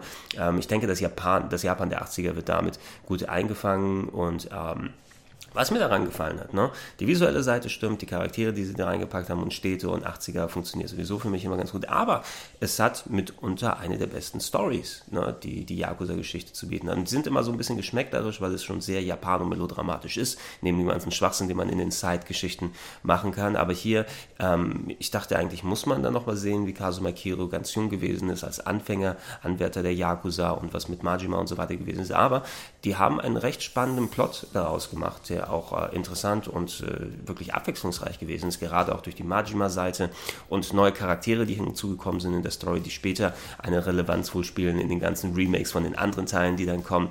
Ähm, die haben einen äh, recht guten Ansatz gefunden, zusätzlich zu, den, zu der normalen Melodramatik auch ein gutes Mystery-Ding mit reinzutun. Ich war echt gespannt darauf, wie die Story weitergeht. Für mich ist es die beste Yakuza-Story nach äh, Yakuza 2 gewesen, was äh, immer noch storytechnisch für mich ganz oben steht und äh, seitdem auch nicht wirklich übertroffen wurde von, von dem Content her. Also jede Yakuza-Story hat ihre eigenen positiven und negativen Eigenschaften, aber hier coole Charaktere, die eingeführt wurden, ne? sehr spannende äh, Sachen, die passieren und emotional hat es mich auch wirklich mitgenommen und auch von wegen so die Reisen dieser Charaktere sehen. Wo, wann landet Kazuma Kiryu als Jungspund äh, in, zu dem, bei dem Kazuma Kiryu, den wir kennen, oder wann landet ähm, Goro Majima, der hier wirklich an einem Tiefpunkt seines Lebens ist, äh, in, an der Stelle, wo er der Goro Majima ist, den man später dann herauskennt. Ähm, es funktioniert alles wirklich toll, spielbar mäßig, ne? neue Kampfstile raufgetan, Upgrade-Fähigkeiten durch Geld, das fand ich ein bisschen ähm, schwierig umzusetzen, weil in Japan waren alle super reich Ende der 80er und hier benutzt man Geld nicht nur zum Kaufen und andere Sachen machen, sondern man investiert es auch in seine Special-Fähigkeiten. War ein bisschen anstrengend, sich viel Geld zu verdienen und seine Specials aufzubauen. Ähm, aber Kampfstile sind abwechslungsreich, funktionieren gut mit beiden Charakteren, super viele Side-Stories, die man anstellen kann. Ähm, die Gebiete, die man durchsuchen kann, sind ganz groß. Die ähm, Sub- und Minigames, nicht nur solche Sachen, wie ihr da seht, wie Telefondating äh, machen oder Billard und anderen Stuff, sondern auch, äh, da ist eine komplette Simulation, so eine äh, ja, Host-Club-Simulation drin, wo man als Guru Majima der Chef von dem Laden ist, äh, wo Businessmen hingehen können und mit Frauen reden können. Und das ist fast schon, das hätte ich als Minigame auf dem Handy sehr gerne gespielt, ne? weil das so ein kleines Mini-Strategie-Game ist, was, in das ich alleine ein Dutzend Stunden investiert habe. Ne? Wesentlich mehr, als ich in andere Spiele reingetan habe. Das, die mobilen Spekulationen mit äh, Kasuma, die man anstellen kann, ein bisschen anstrengend, aber ich habe trotzdem alles gemacht und ich bin immer noch nicht durch. Ich habe über, also durch, durch, ich habe jetzt 120 Stunden oder sowas seitdem auf dem Tacho und ich habe mehr prozentual Trophäen und alles so geholt äh, als Beiprodukt von dem, wie ich es gespielt habe, als bei anderen Sachen und habe das Gefühl, ich kann immer noch so viele Sachen anstellen. Also wenn ihr äh, mit Yakuza keine Berührungspunkte habt und sehen wollt, was es ist, ist es ein idealer Einstieg, finde ich, ne, weil es visuell und spielerisch wirklich gut ist, eine Geschichte gut mit dabei ist und ihr einen guten Eindruck davon bekommt, wie diese Spiele funktionieren. Ich würde es auf jeden Fall vor Yakuza Kiwami für Neulinge empfehlen. Und es ist eben auch nicht zurückgehalten, dadurch, dass es seine Wurzeln in einer äh, in einem früheren Teil gehabt hat, sondern hier ähm, seine eigene Geschichte erzählen kann, äh, Charakteren das Spotlight gibt, eben die bisher noch nicht da gewesen sind oder die unterrepräsentiert waren, wie Nishiki, ähm, dem besten Freund von, von Kazuma, der in den späteren Teilen eben storytechnisch keine Relevanz wirklich spielt, aber hier mal äh, endlich zeigen darf, was seine Figur ausmacht und, und äh, wesentlich informierter einen dazu bringt, äh, mit was, was, was den Nishiki angeht, den man in Yakuza Kiwami im allerersten Teil dann zu sehen bekommt. Ähm, ich kann nicht genug Gutes über Yakuza Zero sagen. schaut euch die Trailer an, ne, wenn ihr solchen Schwachsinn wieder oben haben wollt, plus aber wirklich eine gute und dramatische Story und viel Open World, ähm, Brawling, Action. Ähm, ihr könnt nicht viel falsch machen und holt euch, es ist geil. Es ist wirklich richtig, richtig gut. So, was war noch besser als das? Das werden wir heute leider nicht mehr sehen, sondern das behalten wir uns noch einmal bis morgen auf. Da beenden wir die Top 20 des Jahres 2017, meine persönliche. Vielleicht könnt ihr erahnen schon, welche Titel sind, welche sind hier noch nicht aufgetaucht und sollten eigentlich hier mit dabei sein. Können vielleicht drauf kommen, aber vielleicht ist auch eine Überraschung mit dabei. Seid morgen wieder dran, wenn es heißt Top 20 2017. Bis dann!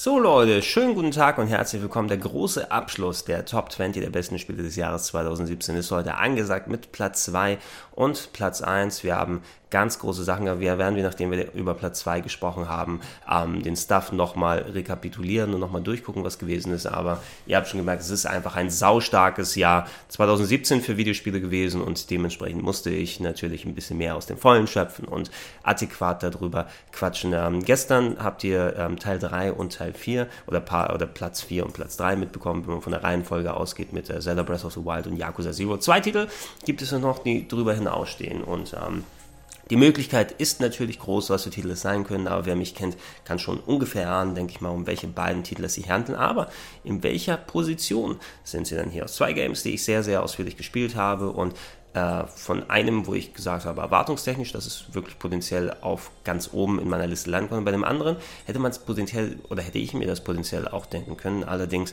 hat mich dann doch so sehr überrascht und mitgenommen, dass es gleich mit hochgeschossen ist in die höchsten Regionen meiner Top-Liste. Platz Nummer zwei der für mich besten Spiele 2017 ist, ich muss es mit der Maus machen, dann geht es, glaube ich, auch richtig, ist Persona 5. Großes, großes, ganz, ganz großes Rollenspiel.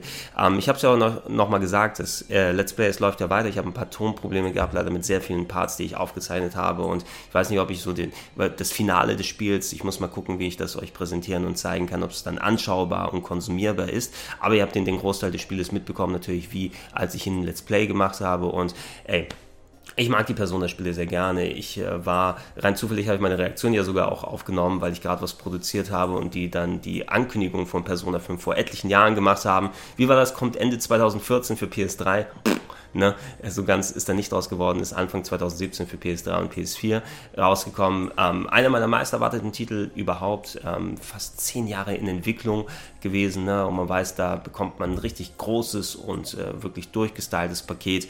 Und ähm, ja, ihr, ihr, könnt die Reise auch verfolgen von Persona 5 hier auf dem Kanal eben durch das Let's Play. Ich hoffe, dass ich ähm, mal dazu komme, auch ein großes Review zu machen, aber es wird ja auch noch auftauchen in anderen Formaten hier auf dem Kanal, wo ich mal mal ein bisschen ausführlich darüber gequatscht habe, ähm, potenziell. Ne? Guck mal in der Top 101 der besten Rollenspiele aller Zeiten vorbei. Da wird es vielleicht auch nochmal Gegenstand werden. Ähm, die Persona Games, um es kurz zusammenzufassen, ich will da nicht allzu viel darüber referieren, das soll jetzt kein Review werden, sondern der Grund, warum es bei mir auf Platz 2 gelandet ist, warum es so hoch ist, aber nicht dann ganz auf der 1 gelandet ist, das, das werde ich dann mal kurz für euch abhandeln und zusammenfassen. Ähm, die Games, die mischen ja Rollenspiel und Lebenssimulation mit einem Kalender, der durchgehend weiterläuft. Ähm, wenn ihr alte Persona-Spiele gespielt habt, dann wisst ihr ungefähr, dass da eben so, so diese Lebenssimulationsaspekte, Dating-Sim-Stuff so mit dazukommt, dass man mit seiner Party gut äh, sich stellen sollte und äh, die nicht nur besser kennenlernt, sondern dadurch auch mehr Optionen freischaltet fürs Fusionieren von Monstern, der sogenannten Personas, die man einsetzen kann im Kampf, äh, je nachdem, wo die Story einen dahin führt ähm, und, und äh, einem da mehr Möglichkeiten gibt, gegen die doch recht kniffligen Monsterhorden die anderen zu bestehen, andere dazu bezirzen, Monster in seine Party zu kommen und so weiter und so fort. Ähm, die Mischung ist wie gewohnt bei Persona 5 und äh, super stylisch präsentiert. Also ähm, man finde, ich finde, man merkt nicht, dass es im Grunde einfach nur ein PS3-Titel ist, weil er einfach so viel Style hat auf der PlayStation 4 auch und äh, so gut ausschaut äh, wie kaum ein anderes Rollenspiel. Jedes Menü ist fantastisch designt, dass man sogar äh, dass es nicht nur gut aussieht, sondern man es auch gut bedienen kann, trotz des guten Aussehens. Ähm, solche Geschichten, die heutzutage vielleicht ein bisschen ins Hintertreffen geraten sind, wie rundenbasierte Kampfsysteme. Hier ist eins drin, das funktioniert fantastisch und so dynamisch und schnell, wie auch äh, andere Echtzeitkampfsysteme nicht mitkommen. Ähm, einfach äh, inhaltlich, musikalisch auch wieder alles top, auch wenn ein bisschen mehr Melodien ich mir für die Länge des Spieles dann gewünscht hätte. Ähm, man hat viele Kritiker von Persona 5 äh, in diesem Jahr auch gehört, denen das Pacing sehr langsam oder zu langsam geworden ist. Also ich habe jetzt ähm, zum Ende des Spiels ungefähr 120, 125 Stunden investiert, was doch schon ein ziemlich großer Brocken ist. Ist mitunter mein längstes Rollenspiel neben Dragon Quest 7, wo ich so viel, also Singleplayer-Rollenspiel, wo ich so viel Zeit investiert habe. Und ähm, für viele hätte aber auch wie lang die Dungeons beispielsweise sind oder viele repetitive Sachen und, und äh, Texte, die wiederholt werden und äh, WhatsApp äh, hier oder WeChat ist es wahrscheinlich in Asien, ähm, Diskussionen, die unter den Charakteren gemacht werden, die immer wieder bestimmte Blockpunkte reiterieren da hätte man auch locker wirklich, ähm, sagen wir mal, 40 Stunden vielleicht rausschneiden können, ja, und einen ähnlichen Effekt gehabt, vielleicht sogar einen besseren, weil das Spiel dann eben sein Pacing da reinbehalten hat. Mich hat das nicht so sehr gestört, dass ich so viel in Dungeons drin war und alles. Ich bin nicht zu dem Punkt gekommen, wo ich gesagt habe, oh, hey, jetzt, jetzt noch mal ein paar Stunden das zu machen. Es gab schon einige Momente in Dungeons, wo ich gesagt hätte, so der ein oder andere Floor hätte es auch gerne weniger sein können. Ähm, aber äh, bei mir hat es zumindest nicht so äh, den, den Effekt gehabt, dass, dass ich äh, demotiviert war, wie es einige andere gewesen sind. Äh, vor allem auch wann habt ihr das letzte Mal Persona 3 oder Persona 4 gespielt? Die Games hatten zufallsgenerierte Dungeons. Ja, das Ding hier hat äh, echt generierte Dungeons, also wo Leute sich da hingesetzt haben und sich Gedanken gemacht haben, wie das Leveldesign ist und, und Stuff und allem drum und dran. Die hätten sie durchaus mal ein bisschen zusammenzucken können, ähm, was den Umfang angeht. Äh, das, da, da sei ich durchaus nichts dagegen, aber also ver verglichen mit einfach random zusammengeworfenen Kerkern, durch die ihr maximal mit anderen Grafiksets mit Abwechslung dann gesegnet seid und, und dann immer nur, okay, da bin ich in dem Floor gelandet und mal gucken, wo die drei Kisten sind und die Gegner, an denen ich vorbeilaufen kann. Ihr habt das mit richtigen Dungeons zu tun, verdammt. Und das ist so ein enormster Vorteil gegenüber den anderen Persona-Spielen, dass ähm, das Pacing, was sehr ähnlich ist, ja, also 4 und 3 waren nicht so viel anders. Vor allem in den letzten Spieldritteln haben diese Spiele ja meist an sich, dass man sich gewöhnt hat an die Struktur, wie es ist und dass sich da ein bisschen Normalität und vielleicht auch äh, ein bisschen Demotivation einstellen kann. Oh, nochmal in den Dungeon, nochmal mit den Figuren raus, wenn man hinter, dahinter gekommen ist, wie machinationsmäßig diese Games funktionieren. Darunter leidet auch Persona 5, hat aber eben interessant genug von den Story- und Charakterdesign-Sachen aus für mich dann Stuff zu bieten gehabt, der mich wirklich daran gehalten hat und gerade was dann storytechnisch am Ende passiert. Ne? Es dauert lange, bis es zu dem Punkt dahin kommt und es baut und baut auf und hat auch viele ernste Thematiken, die angesprochen werden. Es braucht also seine Zeit, bis es dahin kommt. Ähm, wenn man damit einhergeht, bekommt man wirklich eines der besten Japano-Rollenspiele, ähm, nicht nur dieses Jahr, sondern auch von vielen anderen Jahren präsentiert. Und ähm, ich habe insgesamt meine Zeit mit Persona 5 sehr, sehr, sehr, sehr, sehr genossen. Und es war auch auf lange Sicht äh, für mich quasi klar, natürlich, Persona 5, ne, wenn es dann so weitergeht und du dich so fühlst beim Spielen, wie es aussieht, es wird eindeutig deine Nummer 1, dein, dein bestes Spiel des Jahres, Gregor. Ne? Und da wird dann nicht so viel dran vorbeikommen.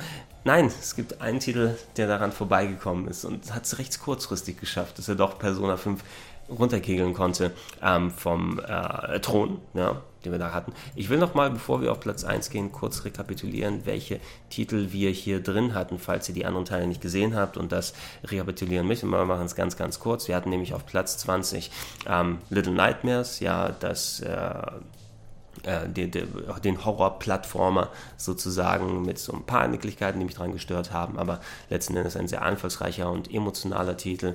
Wir hatten danach The Evil Within 2, das Open-World-Sequel zu einem sehr interessanten Horror-Game vor einigen Jahren, was so ein bisschen verbessert, auch ein bisschen verschlimmbessert wurde, deshalb nicht ganz so weit oben bei mir gelandet ist. Metroid Samus Returns, auch hier einige Probleme und Längen und überfrachtetes Level-Design, das den Titel ein bisschen weiter runter in meiner Gunst gepackt hat, obwohl ich es eigentlich gerne weiter höher gesehen hätte und es mir letzten Endes auch sehr viel Spaß gemacht hat.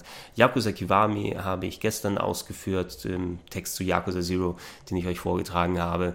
Ähm, Remake des ersten Teils von Yakuza Yakuza hat ähm, viele Verbesserungen mitgenommen, gerade in optischer und spielerischer Hinsicht, aber wird auch noch ein bisschen zurückgehalten durch die Eigenheiten des ersten Teiles, der vergleichsweise kurz und weniger abwechslungsreich als der Rest gewesen ist, deshalb erstmal ein bisschen weiter hinten. Thimbleweed Park, das Adventure von Ron Gilbert, analog zu den LucasArts und Lucasfilm Game Adventures wie Maniac Mansion und Monkey Island und wie sie alle hießen. Ähm, sehr interessant gemacht, äh, wird natürlich durch seine Oldschooligkeit so beeinflusst, dass es A, das Positive als auch die negativen Aspekte ein bisschen so mitnimmt. Mir hat es aber wirklich mehr als genug Spaß gemacht, dass ich es hier auf die Liste mit draufnehme. Wolfenstein 2, The New Colossus auf der 15. Spielen nicht viele Shooter, aber äh, wenn ich welche spiele, dann müssen die mich zumindest von der Singleplayer-Kampagne mitreißen. Und das hat Wolfenstein 2 gemacht mit seiner Absurdität und wirklich Verrücktheit und auch mit einem guten Gameplay. Es war mir ein bisschen zu stealth-mäßig ausgelegt, weil mein Skill auf normal reicht nicht aus, da einfach so wie ein Rambo durchzugehen und alles wegzuballern. Ähm, dann macht es dann auch Spaß, aber wenn man damit einhergeht, eingeht und zurechtkommt.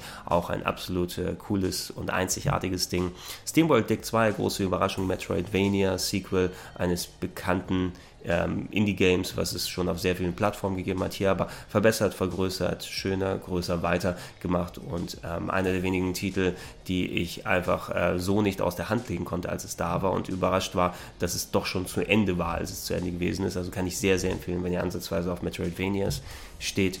Ähm, Dragon Quest 8 Remake, Port, besser gesagt, Umsetzung des äh, PlayStation 2 Klassikers auf den Nintendo 3DS mit einigen Verbesserungen, neuen Charakteren, die hinzugekommen sind. Eins der schönsten Spiele auf PS2, jetzt auch auf Handheld unterwegs, also sehr, sehr gut gemacht.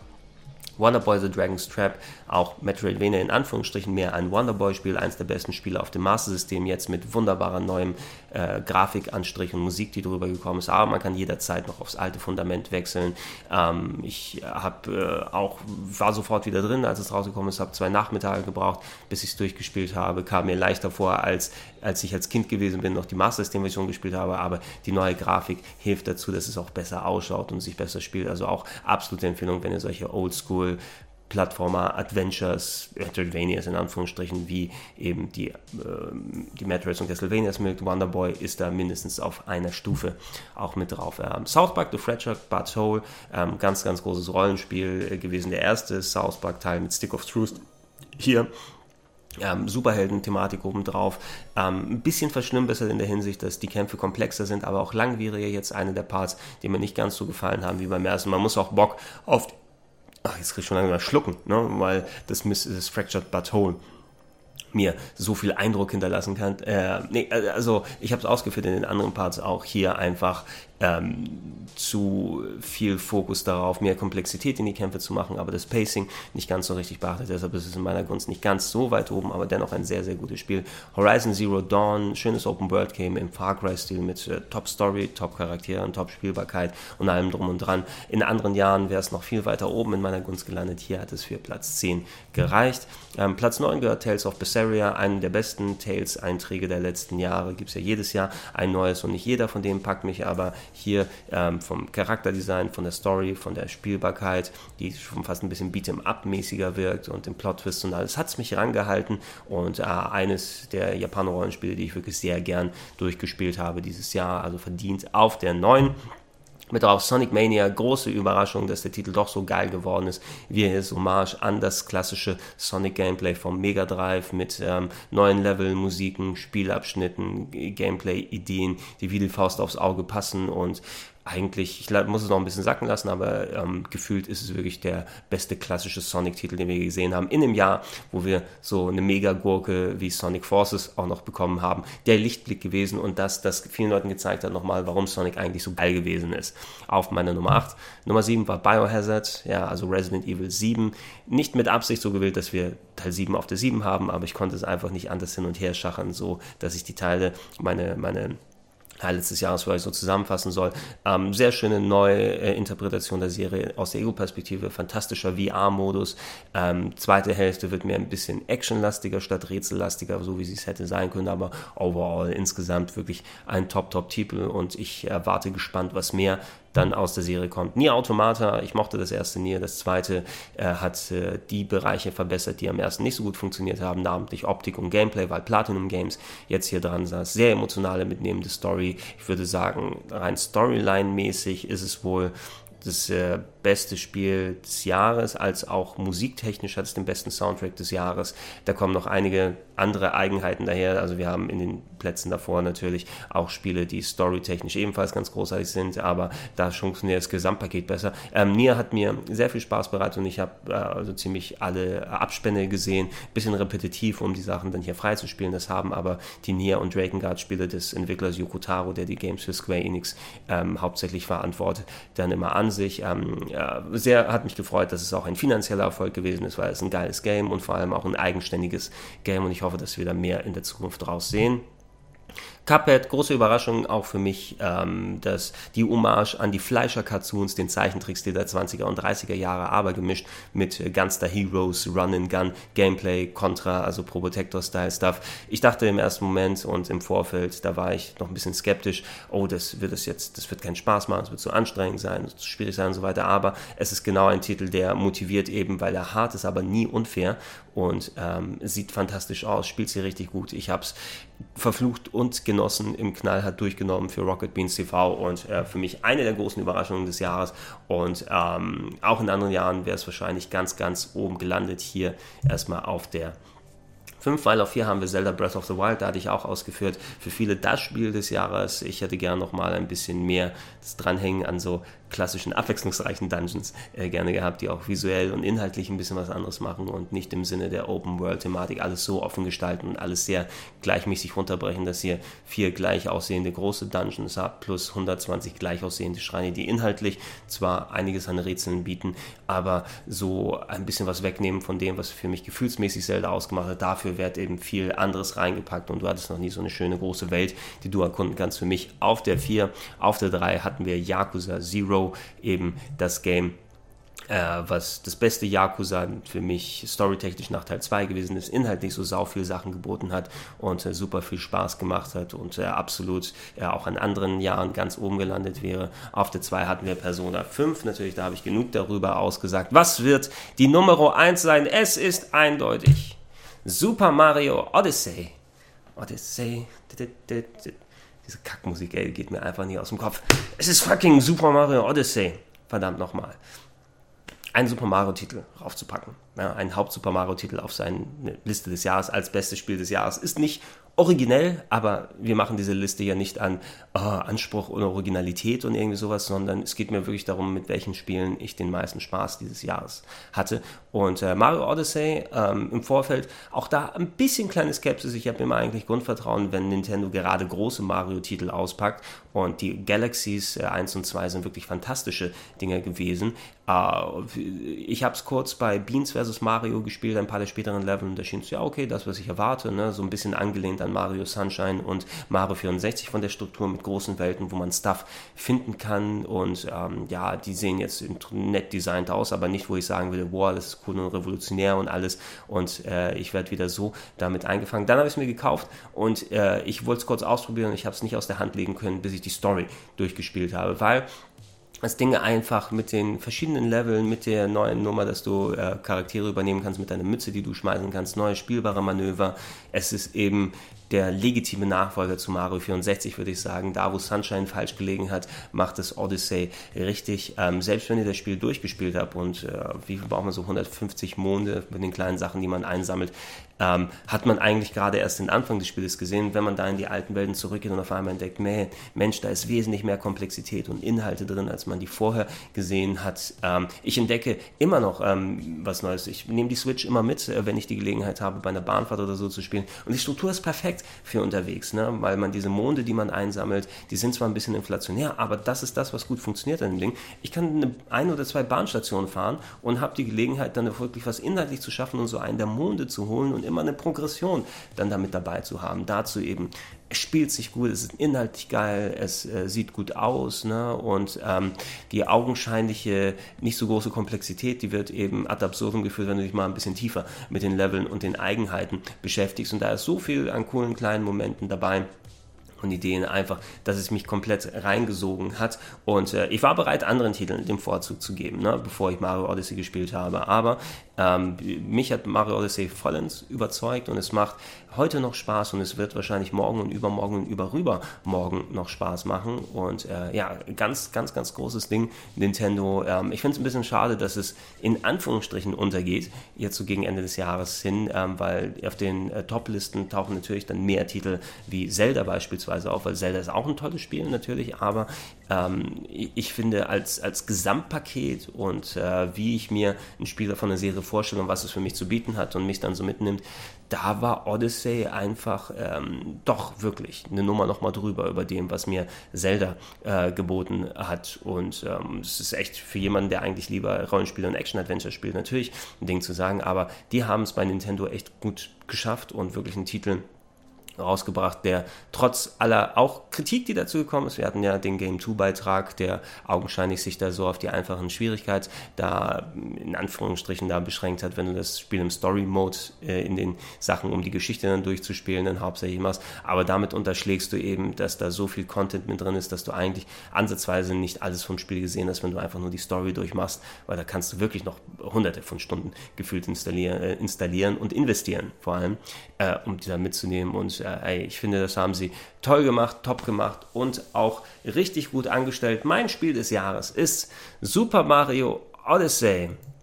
Ja, das war sie die Top 20 des Jahres umfangreicher als in den vergangenen Jahren, aber ähm, für dieses Jahr hat es sich auf jeden Fall gelohnt. Bleibt auch äh, gerne natürlich auch im Jahr 2018 hier auf Greg RPG Heaven dran. Ich will gucken, wie ich dann Sachen ummodel, umbastel und schaue, dass ich euch regelmäßig weiter Content natürlich hier bieten äh, kann. Ähm, die Top 101 der Rollenspiele wird ja noch bis mindestens Mai weiterlaufen, äh, bis wir alle 101 Plätze dann gemacht haben. Vielleicht findet sich ja nachfolgetechnisch was, weil ich glaube, das ist bei euch gut angekommen und mir macht das das Zeug auch Spaß, auch wenn das viel Zeitinvestment ist, das mitzunehmen. Aber so eine Art Videos anzustellen, ähm, ich würde hoffen, dass das Jahr 2018 spieletechnisch ebenfalls sehr stark ist. Äh, was ihr gerne machen könnt, in die Comments unten reinschreiben, wie sieht eure, es muss keine Top 20 sein, aber Top 5, Top 3, Top 11, Top 20 auch, falls ihr eine habt. Schreibt sie unten in die Comments rein, mich würde interessieren, wie ihr vielleicht diese Titel, die bei mir vorgekommen sind, bei euch da draußen, ob andere Sachen da mit drin sind. Also ich bin kein Destiny-Spieler zum Beispiel oder das Call of Duty habe ich gespielt, aber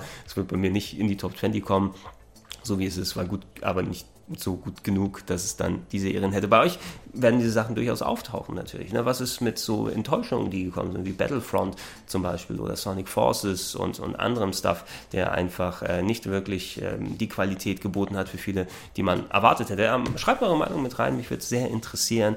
Ich weiß jetzt nicht genau in der Produktion der Videos, ob da noch anderes äh, für euch kommt vor ähm, dem Jahreswechsel. Guckt sonst bei Rocket Beans TV nochmal vorbei. Da gibt es ja nochmal den Jahresabschluss Plauschangriff Podcast. Äh, da gibt es ähm, des, den Future Club, äh, der aus dem Jahr 1987 diesmal ist anderer und vielleicht nochmal ein paar neue Updates, was Spiele mit Bart angeht. Ähm, ich hoffe, dass ihr mit viel Content aus dem Jahr 2017 rausgeht und in das Jahr 2018 rein. Wir sehen uns, falls dazwischen nicht noch was kommt, auf der anderen Seite. Vielen Dank fürs Zuschauen und bis dann.